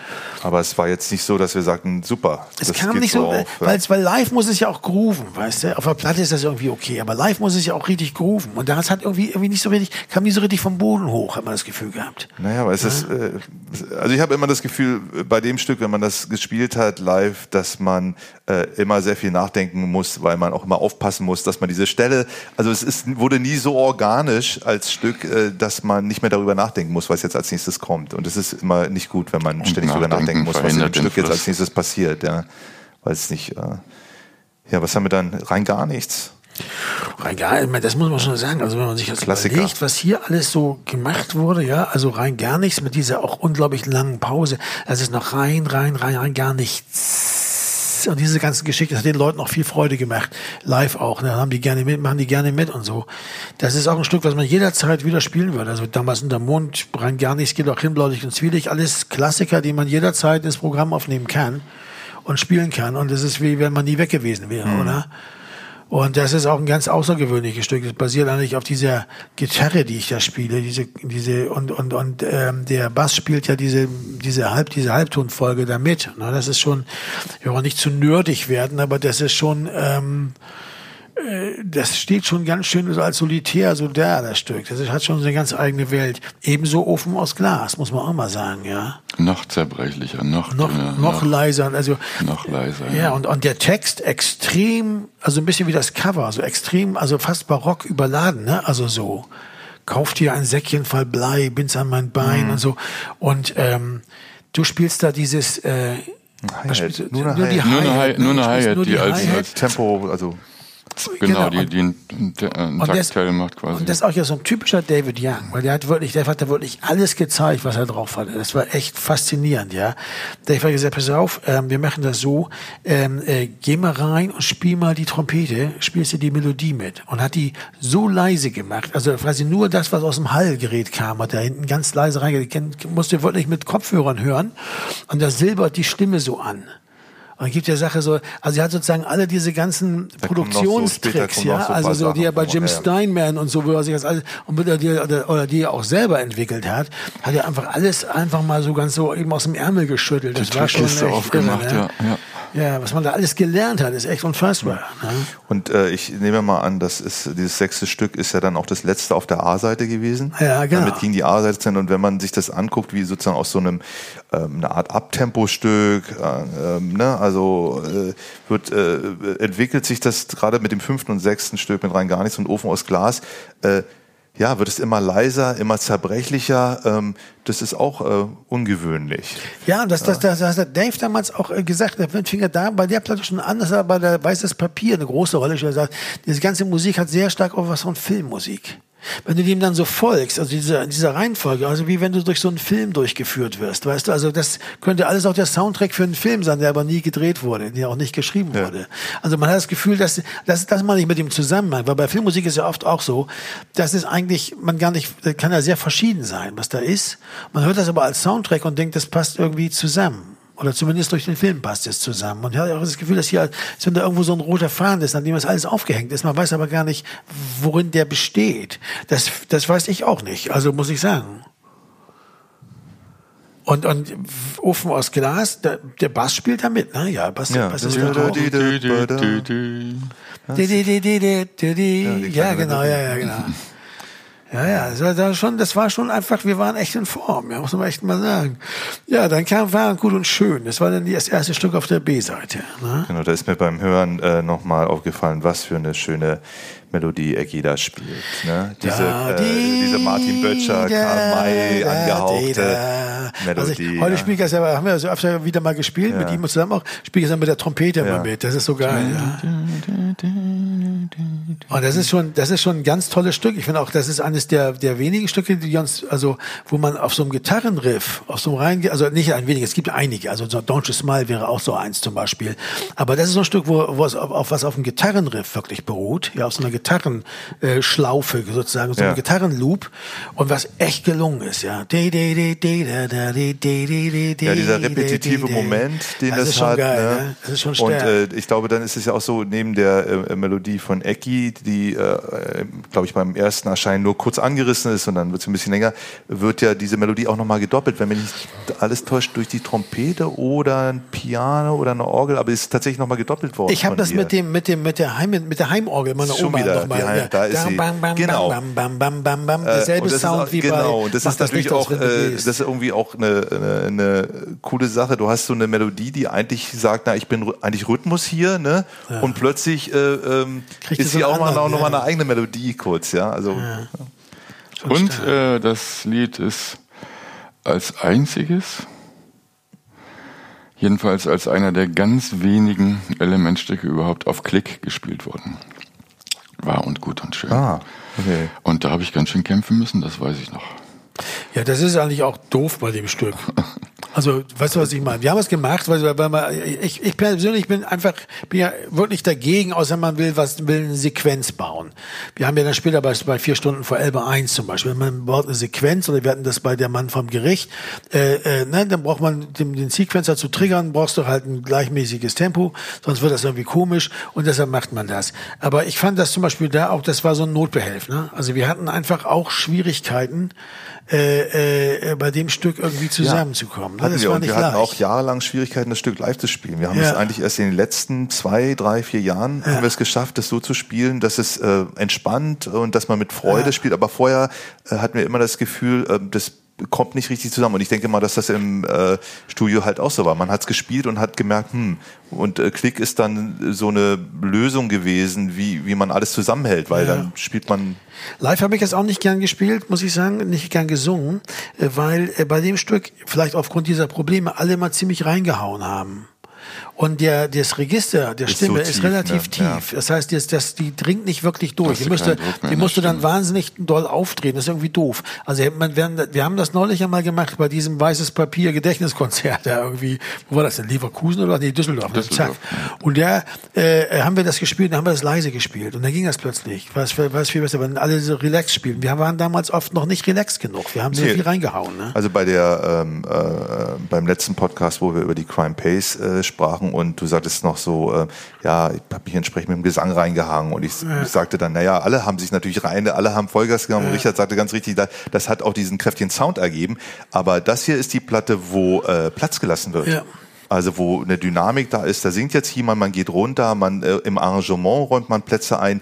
Was passiert hier eigentlich gerade und was muss ich machen, damit das zur Geltung kommt ne, ja. innerhalb von so einem Stück? Ne? Ja. Kein Schwein auf den, nee, wieder ein Tag, wieder, oh, wieder ein Tag, wieder ein Tag, sehr ungewöhnlich. Sprechgesang, ne, nur im Refrain wird ein bisschen Melodie gesungen, ansonsten Sprechgesang.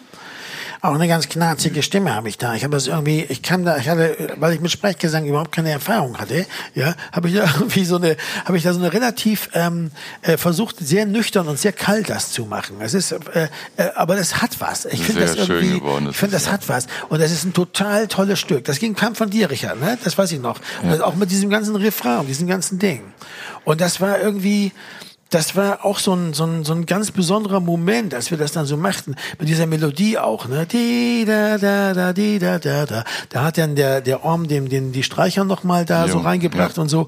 Das war schon, ist schon sehr stark. Und das ist ein, Diese äh, beiden Gitarren. Fünf Minuten 55, ähm, sehr, sehr langes Stück. Und, ähm, dieses Ausufernde, was das hat, diese Zeit, die man so, don't you ever come back, ja, also was ausufern, ja. aber das für ein Stück, was so ruhig ist, Moonlight. Ja, also wirklich sich, sich die lassen. Zeit ja, ja. zu nehmen.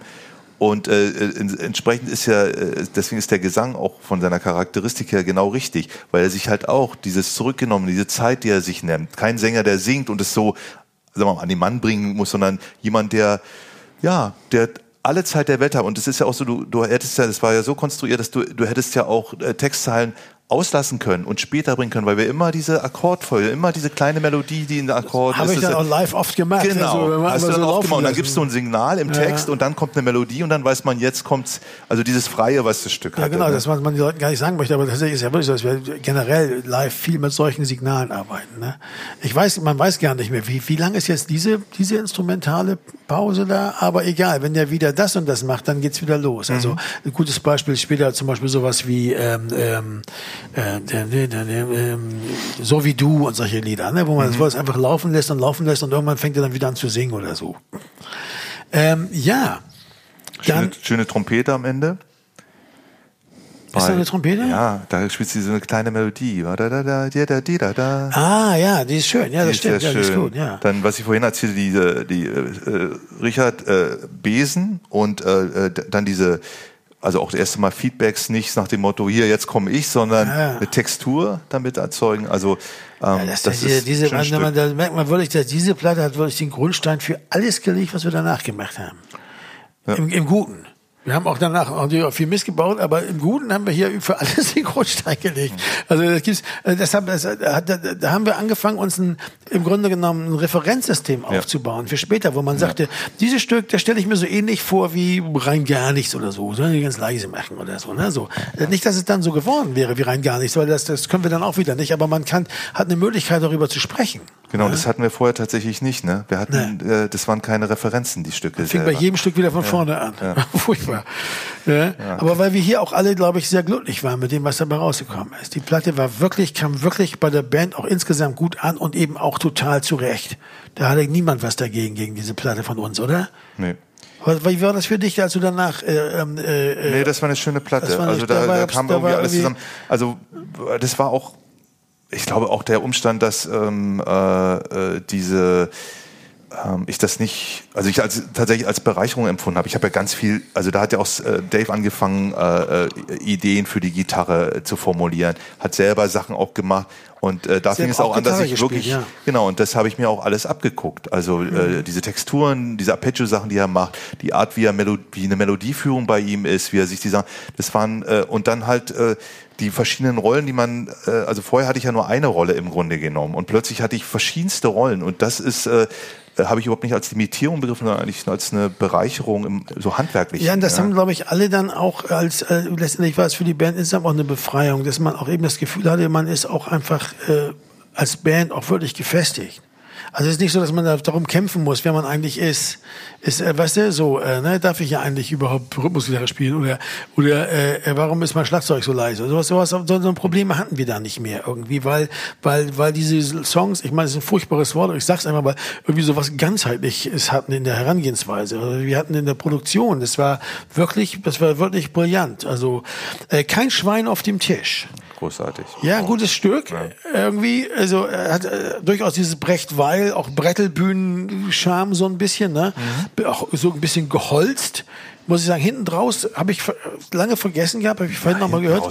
Gutes, toll, ganz tolles irrer, Outro. Ganz irrer, ja. schräger, da wird alles immer schräger und schräger und dann spielt diese, der, der Trompete dieses komische äh, Solo und dann spielen die anderen auch so komische da, dazu, so da komische hatte, Sachen. Genau, da hat Dave auch was gemacht, was er bei ähm, äh, Ofen aus Glas mit deiner Trompete gemacht hat, mit meiner Gitarre. Da hat er gesagt, ja, spiel mal so krude Riffs da rein, einfach so ja, ein bisschen schräg. Und dann hat er die ganz, hat er die so ausgedünnt vom Sound und hat die ganz leise da irgendwie reingelegt. Und die Orgel von Kurt, die steady immer bei da, da, da, da, der also ganz äh, statisch bleibt, ne? Ja. Die hält das so zusammen mit der äh, mit dieser äh, Arpeggio Gitarre und äh, und dann hinten raus diese ganzen kruden Sound links und rechts fliegt dir das so ja, um die Ohren. Das Tolle ist Sache. wirklich ist wirklich ganz das ist wirklich ein Meisterstück äh, vom Produzenten. Und ähm, aber was ich sagen muss, ich habe das Stück dann später nicht mehr so gern gesungen, weil ich den Text nicht so gern mochte. Aus zwei Gründen. Einmal diese Paarreime sind im Deutschen die Pest. Ja? Kopf gewaschen, ja, gespült, äh, Laken zerwühlt, äh, Dings gespült, weißt du, also die, diese klassischen Knittelverse, also wie man sie, was ich von Wallensteins Lager von Schiller kennt oder so, äh, das ist einfach so, oder Goethe bereitet spielt nach Winter ja äh, mit seinem Kind, das ist irgendwie, das hat irgendwie, das kann ich, das, ich habe das mal, äh, Dennis Scheck hat mir gesagt, ja, wenn Sie das nicht gut finden, Knittelverse, was, wer, wer, wer soll denn dann Ihr Dichter sein? Fiel mir an, der Einzige, der mir einfällt, wo das eben auch anders und wo ich als Vorbild hatte, war tatsächlich Bertolt Brecht. Aber der hat sowas auch ganz gerne mal gemacht. Der, aber da hatte das natürlich so eine sarkastische, so eine satirische Form. Und das ist hier ein bisschen komisch, weil der Song hat auch sowas Moralinsaures in der, ne? Also sowas ja, konsumkritisches, ja, aber selbst, bist, sowas na, Gesellschaft. Dafür sind, aber Sven, da bist du schon sehr streng mit dir, weil ich ja. finde, dass der, äh, also allein dieses, der Begriff des kein Schwein auf dem Tisch. Ne? Also du verdrehst in, in diesen ganzen Strom, der ganze Text, du drehst die Begriffe und Metaphern in einer Art und Weise, dass sie halt äh, sich genau davon, von dem, was wir eben gesagt haben, die Moralinsauren, nämlich lösen und sich selbst natürlich auch ein bisschen vorführen und ein Augenzwinkern, auch wenn die, wenn die Emphase da ist beim Sänger, ne, der äh, mit Kraft es singt. Also ich habe das nie als so so eng. Äh, ja, ich fand dieses, ich fand was ich, was ich dann doch gut fand, war dieses einer wie wir äh, äh gut, nicht wahr, sage ich ja. Das, das, das, ist, das ist, aber damit am Ende toll. löst es ja wieder auf, ja. Also äh, und da läuft es ja im Grunde genau. Ja, und, wie gesagt, äh, wir haben öfter mal überlegt, ob wir das live wieder aufnehmen. Ja. Und dann haben wir das ein, zwei Mal gespielt. Da habe ich immer gemerkt, so, oh, es ist irgendwie Arbeit. Also, ja, weißt gut, du, so, soll es ja auch nicht sein. Das, das, das war, ist mir sein. irgendwie nicht zweideutig genug. Egal. Ja. Äh, vier Stunden vor Elbe ja. 1. Glaube, Richards, das Jahrhundertstück irgendwie. Richards ja, Meisterstück. Absolut. Übrigens, das erste Stück, na hier, es gibt hier zwei. Zu dem zweiten kommen wir danach, äh, wo der Richard Pappig Mundharmonika spielt. Ja in der Geschichte von Element of Crime. Oder hast du vorher schon mal irgendwo Mundharmonika gespielt? Nee, außer, nee, ich nicht. außer, wenn ich mich richtig erinnere, bei einer Coverversion, da kommen wir aber bei der fremden Federn dann dazu. Äh, äh, äh, äh damals in Bremen bei, bei, bei Lothar Gärtner in dem Studio. Da haben wir äh, dieses äh, Bicycle Song. Motorcycle Song, genau. Nee, da hast du die Mundharmonika gespielt. Das war so eine kleine mit vier Tönen. Ja, die haben wir bei Dings so. im Studio gefunden. Shit, dann war ich das. Und ne? du okay. hast, ja genau. Dann ist das das erste Stück, wo du die Das ist das erste, ja. Das ist auch so entwickelt worden von mir, also auf einer, auf einer Vierspur zu Hause. Äh, mein Vater war Seemann gewesen. Ich hatte jahrelang zudem keinen Kontakt gehabt und wenn, dann einen sehr kritischen. Und ähm, dann hatten wir auf einmal ein langes Telefongespräch und nach diesem Telefongespräch, das hat mich irgendwie inspiriert, mich hinzusetzen und ich habe einfach stundenlang diese Mundharmonika zu Hause, weil ich dieses Gespräch irgendwie verarbeiten musste, hat mir diese Mundharmonika geholfen. Und dann habe ich irgendwann kam ich auf diesen Lick und dachte, das nehme ich jetzt mal schön auf kurz, wer weiß, was passiert. Und dann habe ich das mit dem Vierspurkassett hier aufgenommen, alle vier Spuren mit verschiedenen äh, Mundharmonika äh, Teilen ja, aber die Gitarre hast du dann ja auch noch entwickelt. Also das war, kam ja alles von, die kam ja quasi sozusagen ready-made, ja, ohne Text ohne Gesang und ohne Text, aber alles andere war ja einfach da. Also im Grunde genommen die Melodie ja auch schon. Also die singe ich ja auch nicht. Im Grunde genommen singe ich ja auch nur die Melodie. Aber das ist echt irre, weil äh, man das auch hörte und wusste sofort, das geht um Seefahrt. Da gab es überhaupt keine Debatte. Weißt du, was ich meine? Da war irgendwie so, könnte das vielleicht auch ein Antikriegssong sein? Nein, das geht um Seefahrt. Ja, das war ja, und die, toll. Die, und die Instrumentierung, das ist halt der Trick, Trick bei dem Stück. Ja. Das ist halt nicht ein Akkordeon und eine Gitarre und ein Bass ist oder eine Tuba oder so und dann ja, singt man das dann, sondern so wie das Akkordeon das Klavier des armen Mannes ist, ist natürlich ähm, äh, die Mundharmonika das Akkordeon des ganz armen Mannes. Also das stimmt, aber ja in einem hier, so ein hier, hier in einem ne? Kontext von äh, einer Rhythmusmaschine, von Samples, von äh, Maschinenraum, also der Kontext war ja, das ist ein Schiff, ja, aber wir genau. sind im Maschinenraum. E la nave va. Weißt du, das hat so was Fellini-mäßiges. Ja. Ne? ja, und das hat der, der, der Kurt gemacht. Ne? Kurt hatte die Samples. Genau boom, ein so ein tiefen, ein Zischen, genau. ein klapperndes Ölkännchen. Hat, hat Dave hat gesagt, ich möchte von dir, das war Dave, ich möchte von dir, dass du mir jetzt deine ganzen Maschinen sagen, ich möchte eine große Schiffsmaschine bauen. Und dann hat, er, und dann hat Dave noch gesagt, und das ist auch so ein typisches Dave Young Ding, also wo man, also wo man selber nicht, pass mal auf, ist alles schön und gut, was wir jetzt noch brauchen, ist irgendeine Maschine, so eine, so eine, die ganze Zeit so ganz leise tuckert. Also einfach nur so rauscht. Sagt er, weil das ist mir sonst zu, nicht zusammengebunden. Und dann hat er, hat er kurz so, eine, so einen Sound, hat er gesagt, ich habe einmal den Motor aufgenommen von der, von der Fähre zwischen Hongkong und Macau, weil Kurt war ja groß viel in Asien oder ist viel, viel in Asien unterwegs als, als, als elektronischer Musiker und so beim Goethe-Institut auch, aber auch, auch so einfach ein Weltstar auf seine Weise. Und äh, hatte das dann, hat er gesagt, das ist die, das Fähre zwischen Hongkong und Macau. Dieses, das ist ganz hinten drin irgendwie, ne? Das ist schon geil. Ja, und am Schluss hat äh, äh, Dave diese, ähm, äh, das, was er mit der Trompete gemacht hat, äh, mit bei Ofen aus Glas und meiner Gitarre bei Kein Schwein auf dem Tisch mit Ecki auch nochmal gemacht, dass er gesagt, Ecki, stell dich mal hinten rein und spiel Akkordeon. Und Ecki dann, ja, aber zu was? Spiel einfach.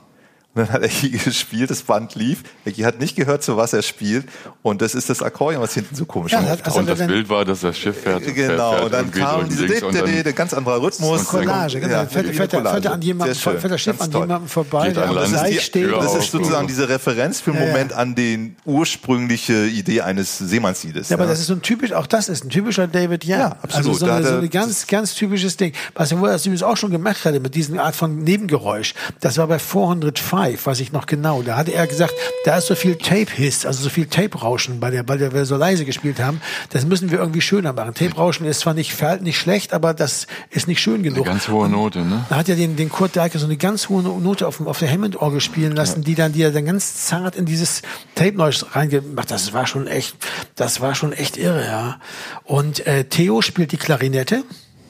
Genau hinten, die, diese, diese Melodie, die, das macht er ja, ja heute auch wieder, ja. wenn wir mit ja. dem live auftreten, spielt Cleo. Ich habe die zwischendurch, als Theo mal die ganzen Jahre nicht dabei war, live mit der Trompete gespielt. Mhm. Das Stück haben wir ja eigentlich fast immer gespielt. Wenn wir es nicht gespielt haben, gab es heftige Proteste von allen Seiten eigentlich. Ja. Schöne Geschichte am Rande noch. der Mann von der Plattenfirma, Tim Renner, kam vorbei und er musste sich stundenlang anhören, wie wir diesen Groove zusammengebaut haben. Und er hörte immer nur. Lustig. und er wurde schon langsam unruhig und wollte auch mal ein bisschen Musik hören. dazu kam, dass man irgendwas anderes hört, aber es war wirklich anderthalb Stunden. Boom. Und dann, und dann eben dieses so, hast du nicht noch so ein Motorengeräusch hier hinten drin und so, also so, so totaler Kram, ja. Das war schon geil, ja. Aber das war, ja, das war wirklich, das war ein ganz glücklicher Moment und ganz, also das war, das hat auch die Platte so abgerundet, ja, muss man echt mal sagen. Also äh, diese ganzen Stücke, jedes einzelne Stück hat einfach so großartige Sachen. Das ist eine, die weißes, die weißes Papier, die danach kam, ist ja die Platte, die so als die große hm. Platte gilt. Aber meiner Ansicht nach äh, ist das hier äh, ist die die Platte irgendwie, finde ich. Weißt du, was ich meine? Das ist irgendwie so die Platte, mit der alles richtig begann.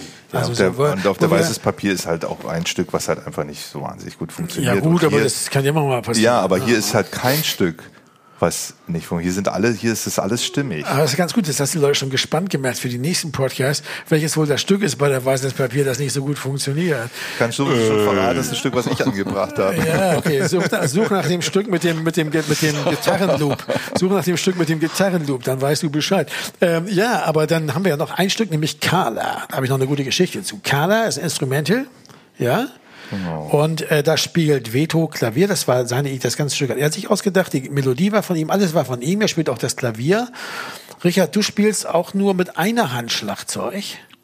Genau, weil ich auch noch eine Mundharmonika habe. Weil du mit der habe. anderen Hand nämlich eine Mundharmonika spielst. Ja. Also wie jemand, der eine Stulle isst beim Schlagzeugspiel. Das ist sozusagen diese Mundharmonika vom Mund gehabt und gespielt, das haben wir live eingespielt. Das, das war für, ja. ich glaube, das war auch wieder Dave, äh, ja. der ganz schlau gesagt hat, das Stück ist nicht wie die anderen, also geben wir ihm auch etwas, was es zum einen deutlich macht und trotzdem dadurch wird's reinpassen. Und das ist ja dann auch so ja. gewesen. Und du hast äh, dir einen kleinen Amp, den Amp genommen und, und sehr leise gemacht. Mhm. Und er hat einfach nur zwei Mikrofone. Er hat auch nicht die einzelnen mikrofoniert, ja. wie man es ja bei, bei nur Stereo sondern nur ein Stereo bekommen. Wie so ein Kunstkopf hat er das aufgebaut, wie zwei Ohren praktisch, die der Band gegenüber sind. Und hat das dann, hat dann gesagt, pass auf, du bist ein bisschen zu laut jetzt, geh du mal weiter weg, Sven, geh weiter nach hinten. Also einfach durch den Abstand sozusagen. Wie den, man früher den, aufgenommen hat. Ne? Ja, und äh, ja, wie man also Louis Armstrong und die Hot Five, so muss das gewesen sein. Und äh, äh in, den, in den 20er Jahren, aber im Kunstkopf auch so als als äh, als Referenz, also sagen wir das, wenn du das wenn du das Stück auf dem Kopfhörer hörst, das kann ich jedem nur empfehlen, mal auf dem Kopfhörer zu hören. Du hast wirklich das Gefühl, du stehst in dem, in dem Raum, Raum wo die ne? spielen ja. und du weißt ganz genau, wo wer ist, rechts, links, hinten, vorne. Das merkst du. Das ist ganz ganz toll. Bist mit geschlossenen Augen in dem Raum, wo es gespielt wird. Und das ist halt absolut live und nichts anderes. Und die gute Geschichte ist, ich habe mich irgendwann habe ich diese diese, diese Jungs von von Anne Kantereit kennengelernt, die ja genau, äh, deren Eltern ja ungefähr so alt sind wie wir. Also äh, mhm. der und der Der Henning, ja, der fiese Typ, sagt zu mir, du, ich finde eure Musik, mein Vater ist ein ganz großer Fan von euch. Ich finde eure Musik auch nicht schlecht, aber mein absolutes Lieblingsstück von euch, sagt er mir, dem Sänger, ja, mein absolutes Lieblingsstück von euch ist Carla. Und die anderen beiden, ja, Carla, das ist echt geil. Ich dachte, ja, wie geil ist das? Das Stück von dem Typen, der schon seit 25 Jahren nicht mehr dabei ist und ein Stück, bei dem ich nicht singe. Und ein Stück, was wir nie live gespielt haben. Ja, ich glaube, die wollten mich einfach, ich weiß nicht, das, ja, das war irgendwie, ja, aber irgendwie war es auch geil. Also irgendwie, vielleicht stimmt's ja auch. Vielleicht was wirklich, hat ja. sie das am meisten geflasht. Warum denn auch nicht? Das Stück ist genauso gültig wie alle anderen, auch wenn es nur, äh, wenn es nicht gesungen wird. Aber das ist schon ziemlicher Frechdachs, würde ich sagen. Ja, finde ich auch. Aber irgendwie geil. Also so, so, muss man ja auch sein in dem Alter. Und wenn man gerade der, der mega Rockstar geworden ist, ist doch geil. Äh, was sagen wir, der das ist besser als Schleimerei. Und äh, ja, aber dann ähm, war das die Platte. Und das Interessante war, die kam also nun raus. Wir, wir hielten den Namen bei, Element of Crime, wir brachten sie raus. Und sie kam äh, im August. Ende August 1991 raus und ging im Weihnachtsgeschäft dann unter. Das war nämlich die Wahrheit. Ich weiß nämlich, ich kann euch nämlich genau sagen, wie das war. Ich habe es damals ja als so Pseudomanager mitbekommen. Die war überall ausverkauft und man kriegte die nicht mehr. Ach, da, Weil damals war das nur wieder, im Gegensatz zum Buchhandel, war der Plattenhandel so organisiert, wenn die, was die einmal bestellt hatten, hatten die bestellt und wenn das weg war. Dann musste nachgepresst werden. Dann musste, nein, dann mussten die nachbestellen. Das konnte zwei, ein, zwei Wochen dauern. Du konntest nicht einfach was bestellen und am nächsten Tag ist das da, wie beim Buchgeschäft. Das war ja immer schon so. Das war ganz toll. Äh, sondern das dauert, aber ich weiß nicht, wann ich das wieder reinkriege. Wenn das nächste Mal der Vertreter kommt, so um diese, diesen Dreh rum.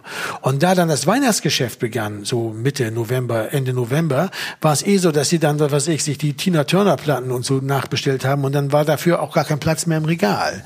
Also das war, dass diese Platte hat durchaus auch unter der, dem Charakter dieses Musikgeschäfts damals auch gelitten. Ne? Also das mal auch zum Thema Plattenläden. Natürlich haben wir alle die Plattenläden geliebt und die Indie-Läden hatten auch oft, weil die auch diese von diesen Großhändlern bezogen, hatten die die oft auch noch. Aber die großen Plattenläden und Ketten und da so, ja die hatten das nämlich ja. dann, dann einfach nicht mehr, weil die hatten das noch nicht mehr disponiert und dann muss ich mal mit dem Disponenten reden und mal muss man gucken, was nächste Woche ist oder so. Aber wir haben, äh, ich glaube, wir haben ähm, 20.000? Ja, wir haben knapp 20.000 verkauft, aber das, ich habe, ich war ein bisschen verzweifelt. Ich kann jetzt mal ein Geständnis machen. Soll ich mal ein Geständnis machen? Etwas, was ihr noch nie, was ihr noch nie gehört habt, was ihr noch nie wusstet. Äh, äh, ich hatte mir damals, ich war total entsetzt, weil ich fand die Platte so toll und dachte, wenn man sowas hinlegt und das verkauft sich nur 20.000 Mal, dann muss ich mir überlegen, ob ich nicht vielleicht mal, weil da verdient man ja nichts, wenn man zu viert, muss ich vielleicht mal eine Soloplatte machen und ging zu dem Typen von der Plattenfirma, der war gerade in Berlin in der, im Hotel Askanischer Hof und sagte, äh, Renner, was hältst du davon, wenn ich mal eine Soloplatte mache? Und sagte nee, das ist nicht. Ihr machst, du machst Element of Crime, wenn du eine Soloplatte machst, ist die Band kaputt. Das war eine gute Tat von ihm, muss ich mal sagen. Das war echt schlau. Ja, das, das bringt, das bringt nichts, hat er gesagt. Das ist echt Quatsch, weil dann die Band ist gut und das, die Platte ist gut und das ist, und das haben wir euch gerade so weit bekommen, dass es wegen so ein bisschen aufwärts geht und jetzt fängst du nicht mit so einem Scheiß an. Und das fand ich irgendwie gut. Also das äh, finde ich jeweils heute gut. Damals sagte ich so, naja, im Grunde war ich erleichtert. Also weil, es, weil, weil ich wollte natürlich eigentlich lieber mit der Band weitermachen. Ich hatte bloß irgendwie gedacht, scheiße, jetzt bin ich auch schon 30 und, und was wird denn jetzt, also diese typische 30-Panne, jetzt bin ich 30, was wird denn aus mir und so. Ich hatte meinen Job aufgegeben, Jahr vorher und hatte überhaupt kein Geld. Also ich war so, weißt du, wenn jetzt mal irgendwie was passiert, dann kann ich meine Miete nicht mehr bezahlen. Ich war so völlig so ein bisschen, also ein bisschen, ein bisschen blöd, ehrlich gesagt. Und Na da ja, hat er mich also, vor bewahrt. Das fand ich eigentlich ganz gut. Das ist doch legitim. Also es ist legitim, äh, das sind ja, ich meine, hallo. Ja, aber heute schäme ich mich ein bisschen ja, dafür, gut, weil ich euch das auch nie gesagt habe. Kennst du, kennst du nicht diesen Satz, Psyche kennt keine Moral? Nee. Also äh, ja, ist so. Psyche kennt keine Moral. Psyche äh, formuliert sich. Also die Ängste, all diese Sachen. Ja. Das ist alles legitim. Das ist, was man ist. Und klar, denkt man, genauso wie man sagt, ich halte das nicht mehr aus, ich steige aus. Das ist mir alles zu anstrengend. Ja, Oder aber man hat ja auch noch ein Über-Ich. Das muss ja auch noch, muss ja auch noch irgendwie was zu sagen haben. Das heißt, man hat man Über-Ich mal kurz versagt. Also Finde ich aber groß, das Geständnis jetzt, muss ja, ich sagen. Ja, ey, na, darf ich eben diesen großen Moment kann ich diesen Podcast gerade am Ende, weil die durchhören. Aber wie, wie viele Leute das vielleicht ganz durchhören? Ich hoffe, viele, äh, die das getan haben, haben mich jetzt nicht noch mal was äh, eingeschenkt hier. Dann, was ich auch noch sagen will, wir sind bei Alfred Biolek aufgetreten. Jo. Im Fernsehen, live. Wir durften live spielen. Ich habe den ganzen, äh, auch so, ein, auch so eine peinliche Sache, ich habe ganz viel Kölsch getrunken. Da kam immer einer mit so einem Tablett mit Kölsch vorbei. Ja, das hat für den Trompetenansatz war das nicht das so ging die ersten, optimal. Das erste Mal gut, beim zweiten, ganz am Ende vom Lied habe ich allerdings die letzte, die hohen Töne versaut. Äh, aber ich fand es nicht so schlimm. Aber, aber der Typ von der Plattenfirma war total außer sich. Hat er später noch ein Riesending draus gemacht. Wenn wir das nicht gemacht hätten, wären wir da große Stars geworden, wären Hit geworden. Das ist totaler Quatsch ist. Mist. Also totaler Unsinn. Also wie sollte das denn ein Hit werden? Entschuldigung mal. Es also, war einfach ne? damals schon so, die, dass die Musik, äh, und das hat sie ja bis heute, ähm, äh, auch immer was... Ähm, einen bestimmten Teil von Leuten anspricht ja, natürlich, und andere klar. nicht. Das ist heute nicht anders als äh, naja, 91. Nee, vor allen Dingen ja. ist es auch totaler Quatsch, weil natürlich die meisten Leute, meine, meine Mutter, so, ja, wieso, was war denn? Äh, ich habe mich angerufen, das war aber schön im Fernsehen. Sag ich, ja, hinten habe ich mich verspielt. Sag ich, wieso? Wo, wo das denn? Sie haben einfach gedacht, das ist normal, das muss so sein. Ich meine, es sind viele so Freaks, spielen das so eine Musik, ist das halt so. Ja.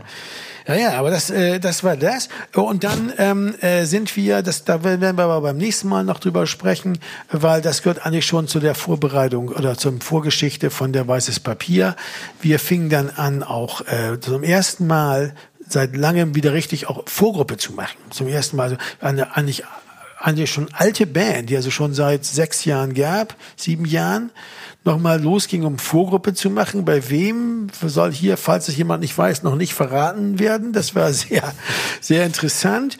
Äh, und weil wir nämlich genau aufgrund dieser Umstands, dass wir merken, wir kommen irgendwie, ne, es ist zwar besser als die letzten Platten, aber wir stoßen gegen so eine gläserne Decke. Die Tournee ist auch nicht so prall gelaufen. In Berlin war das super. Wisst ihr noch? Ja, Berlin, Diese Kritik in der Taz von ja, René Zucker? Ja, das oh, war ja, die René Zucker, aber dann gab es gab auch diesen einen Moment, das ist, äh, für, also ist wirklich so ein Moment, den ich, ähm, äh, der mir stark in Erinnerung geblieben ist. Das ist bei, äh, bei Rein gar nichts, der erste Refrain, noch rein gar nichts und dann dieses Psst. Und normalerweise, wenn im Quartier Latin, was so ein Tausendersaal war, hinten der Tresen, du hörst alles. Ja. Und es war mucksmäuschenstill. Und ich weiß noch, dass ich auf der Bühne stand und dachte, das ist es.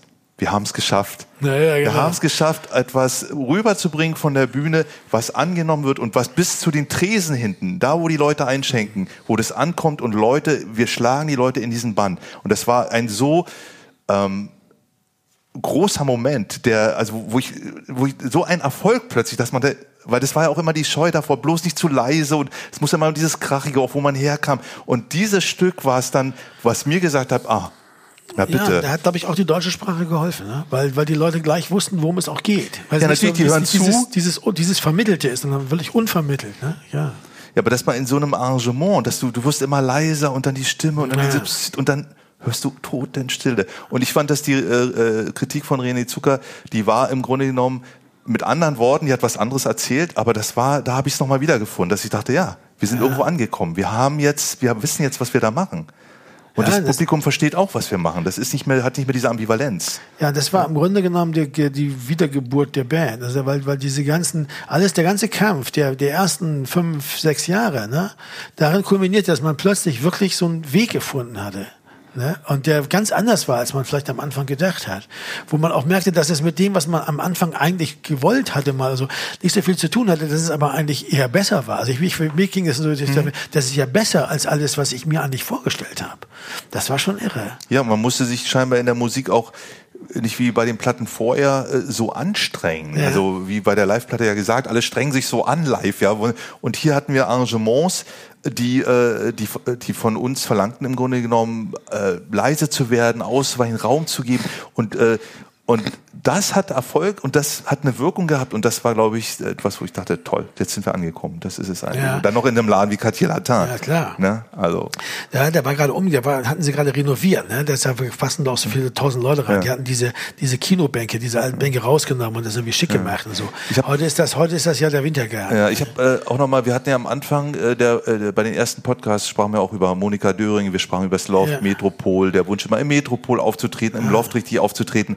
Aber ich muss ganz ehrlich sagen, das Quartier Latin, Rainer das Kranich. ist ja Rainer Kranich, Rainer genau. Kranich. Das ist eigentlich da, wo, wo, das war wirklich die Heimat. Ja. Und so viel wie auch Monika super und die erste Platte und die hat uns ja auch immer Support und Heiner, aber im Quartier ist eigentlich etwas passiert, wo ich sagen würde, das passte zu uns, das war unser, unser Ding. Ja, Viel der, mehr der, als dann doch das Loft. Bei ja. der Crime Pace hatten wir ja im Loft gespielt, ähm, ja, äh, ne? genau. Ähm, ähm, bei der Live-Aufnahme. Und dann sind wir aber dann wieder ins Quartier gegangen, weil wir gemerkt haben, dass, dass, dass wir einfach, da gehörten wir hin. Das war irgendwie unsere Gegend. Ich weiß auch nicht. Das war unser Laden. Das war ganz toll. Da habe ich aber zum Beispiel auch Leute gesehen wie Sun Ra Orchestra und so. Ich habe da John Lurie gesehen, die Lounge Lizards und so. Ich habe da also auch, auch, auch was man da alles an, an, an, Konzerten, die Neubauten, alle haben da gespielt. Das war schon geil. Aber äh, was ich noch sagen wollte, wir haben auch tatsächlich hatten wir eine schlechte Tournee, die ist schlecht gelaufen. Also in Berlin ging das, aber zum Beispiel, ich erinnere mich genau, das habe ich, ich war entsetzt. In, in der Batsch Cup hatten wir bei den Platten davor, bei den englischen Platten, eigentlich, die hatten wir immer schon relativ gut voll, bis ausverkauft. Also kurz vor immer so um die 700, was da reinpasste. Was halt so da reinpasste. Und da hatten wir plötzlich nur noch 350 Leute in der Batsch Cup weil einfach auch ganz viele Leute abgesprungen sind, weil sie, mhm. man, weil heute denkt man, ja klar, Deutsche, und dann wurde das, wurde das erfolgreich. So ist es gar nicht gewesen. Viele von den alten Fans haben auch gesagt, nee, auf Deutsch interessiert mich das eigentlich nicht mehr so. Und das, das, damit musste man auch leben. In der Schweiz sind wir richtig baden gegangen. In der Schweiz waren wir lange Jahre nicht mehr so populär mit deutschen Texten, also bis Ende der 90er nicht so populär, wie wir mit den englischen Texten gewesen mhm. waren. Das muss man echt mal sagen. In Österreich war es anders. In Österreich ist das immer gut gelaufen. Aber das, in der Schweiz war es auch ganz schwer. Also wir hatten es auch nicht einfach dadurch. Also es wurde nicht einfach leichter oder so, sondern war eigentlich, fing man ein bisschen auch wieder von vorne an. Aber wie ich auch finde, mit gestärktem Rücken, weil die Platte einfach so, der, der gab es überhaupt kein Vertun. Die mhm. war einfach nur gut. Ne? Ja gut, das haben wir jetzt mal alles erzählt. Das ist eine Menge. Haben wir noch irgendwas vergessen? Ja, aber lass Richard? uns das beim nächsten Mal. Da ja, wir hatten, äh, wir hatten selber Vorgruppen auf dieser Tour. Pachinko Fake mit dem ehemaligen Element of Crime Trommler Uwe Bauer in Bremen ja. und Köln. Und da erinnere ich mich an eine sehr lustige Geschichte. Äh, die, die Backstage war direkt unter der Bühne in Bremen. Und, modern ist, ne? Genau. Und Uwe war ein sehr starker, muskulöser Schlagzeuger. Und mit dem letzten Stück, letzten Stück und dem letzten Downbeat trat er so dolle in seine Kick, dass wir saßen unten an dem Tisch und unterhielten uns mit ein paar Gästen, dass die Lampe von der Decke fiel auf den Tisch. und äh, da habe ich gedacht, ja, so viel zu Dynamik. Soldat in Connu waren Vorgruppe. In Genf und Basel und ja. Bern und Zürich. Ne? Ja. Genau. Wir haben eine Reise unternommen nach Israel, aber das ähm, vielleicht springt es den Rahmen. Wir können das beim nächsten Mal. Ja, wir haben einfach, ja, das, es gab im Grunde genommen, das war das Interessante. Wir hatten diese Platte aufgenommen und wir fuhren nach Israel. Äh, und äh, da waren wir wirklich Stars. Also wir hatten da richtige Hits. Along for You war ein Mega-Hit und No God Anymore auch, haben wir schon mal drüber gesprochen. Wir haben also drei Club-Gigs dort gemacht, waren insgesamt eine Woche da. Das war dann nach dem Golfkrieg, das war im Juni oder so. Ja, erste ne? Band überhaupt, also, also zwischen der Aufnahme und dem, dem Rauskommen dieser Platte. Und das war so ein bisschen traurig, weil wir waren so wahnsinnig beliebt. Und Leute haben sich total gefreut, dass wir spielen und endlich. Und dann äh, sagten die an, was macht ihr jetzt? Wir haben gerade eine deutsche Platte aufgenommen. Mhm. Wir haben gesagt, oh, der werdet ja wohl so bald nicht mehr kommen. Neulich waren mal welche da, äh, äh in Linz die, die kamen extra, die sind nach Wien geflogen, sind nur, nur wegen uns. Sie haben gesagt, sie hätten das damals verpasst, weil sie in der Armee gewesen wären. Und äh, habe ich gesagt, Mensch, hätte ihr da vorher was gesagt, hätten wir, hätten wir Along for You gespielt. Man sagt, das wäre es natürlich gewesen. Das war schon geil. Das war kurios, ja. ja. Aber das, das äh, nur am Rand. Also wir sind auch ein bisschen bei, beim, beim, beim, das war ganz interessant. Die, die das Goethe-Institut wollte das auch nicht unterstützen, dass wir das spielen. Das mussten nee, die alles aus eigener Tasche bezahlen die, und, und riskieren, mhm. äh, weil sie auch so feige waren, weil sie Angst hatten vor diesen, weil die Deutschen waren nicht gut angesehen wegen dieser dieser deutsches Gasgeschichte waren die in Israel nicht sonderlich, nicht, nicht sonderlich ge, ge, gewogen. Ja.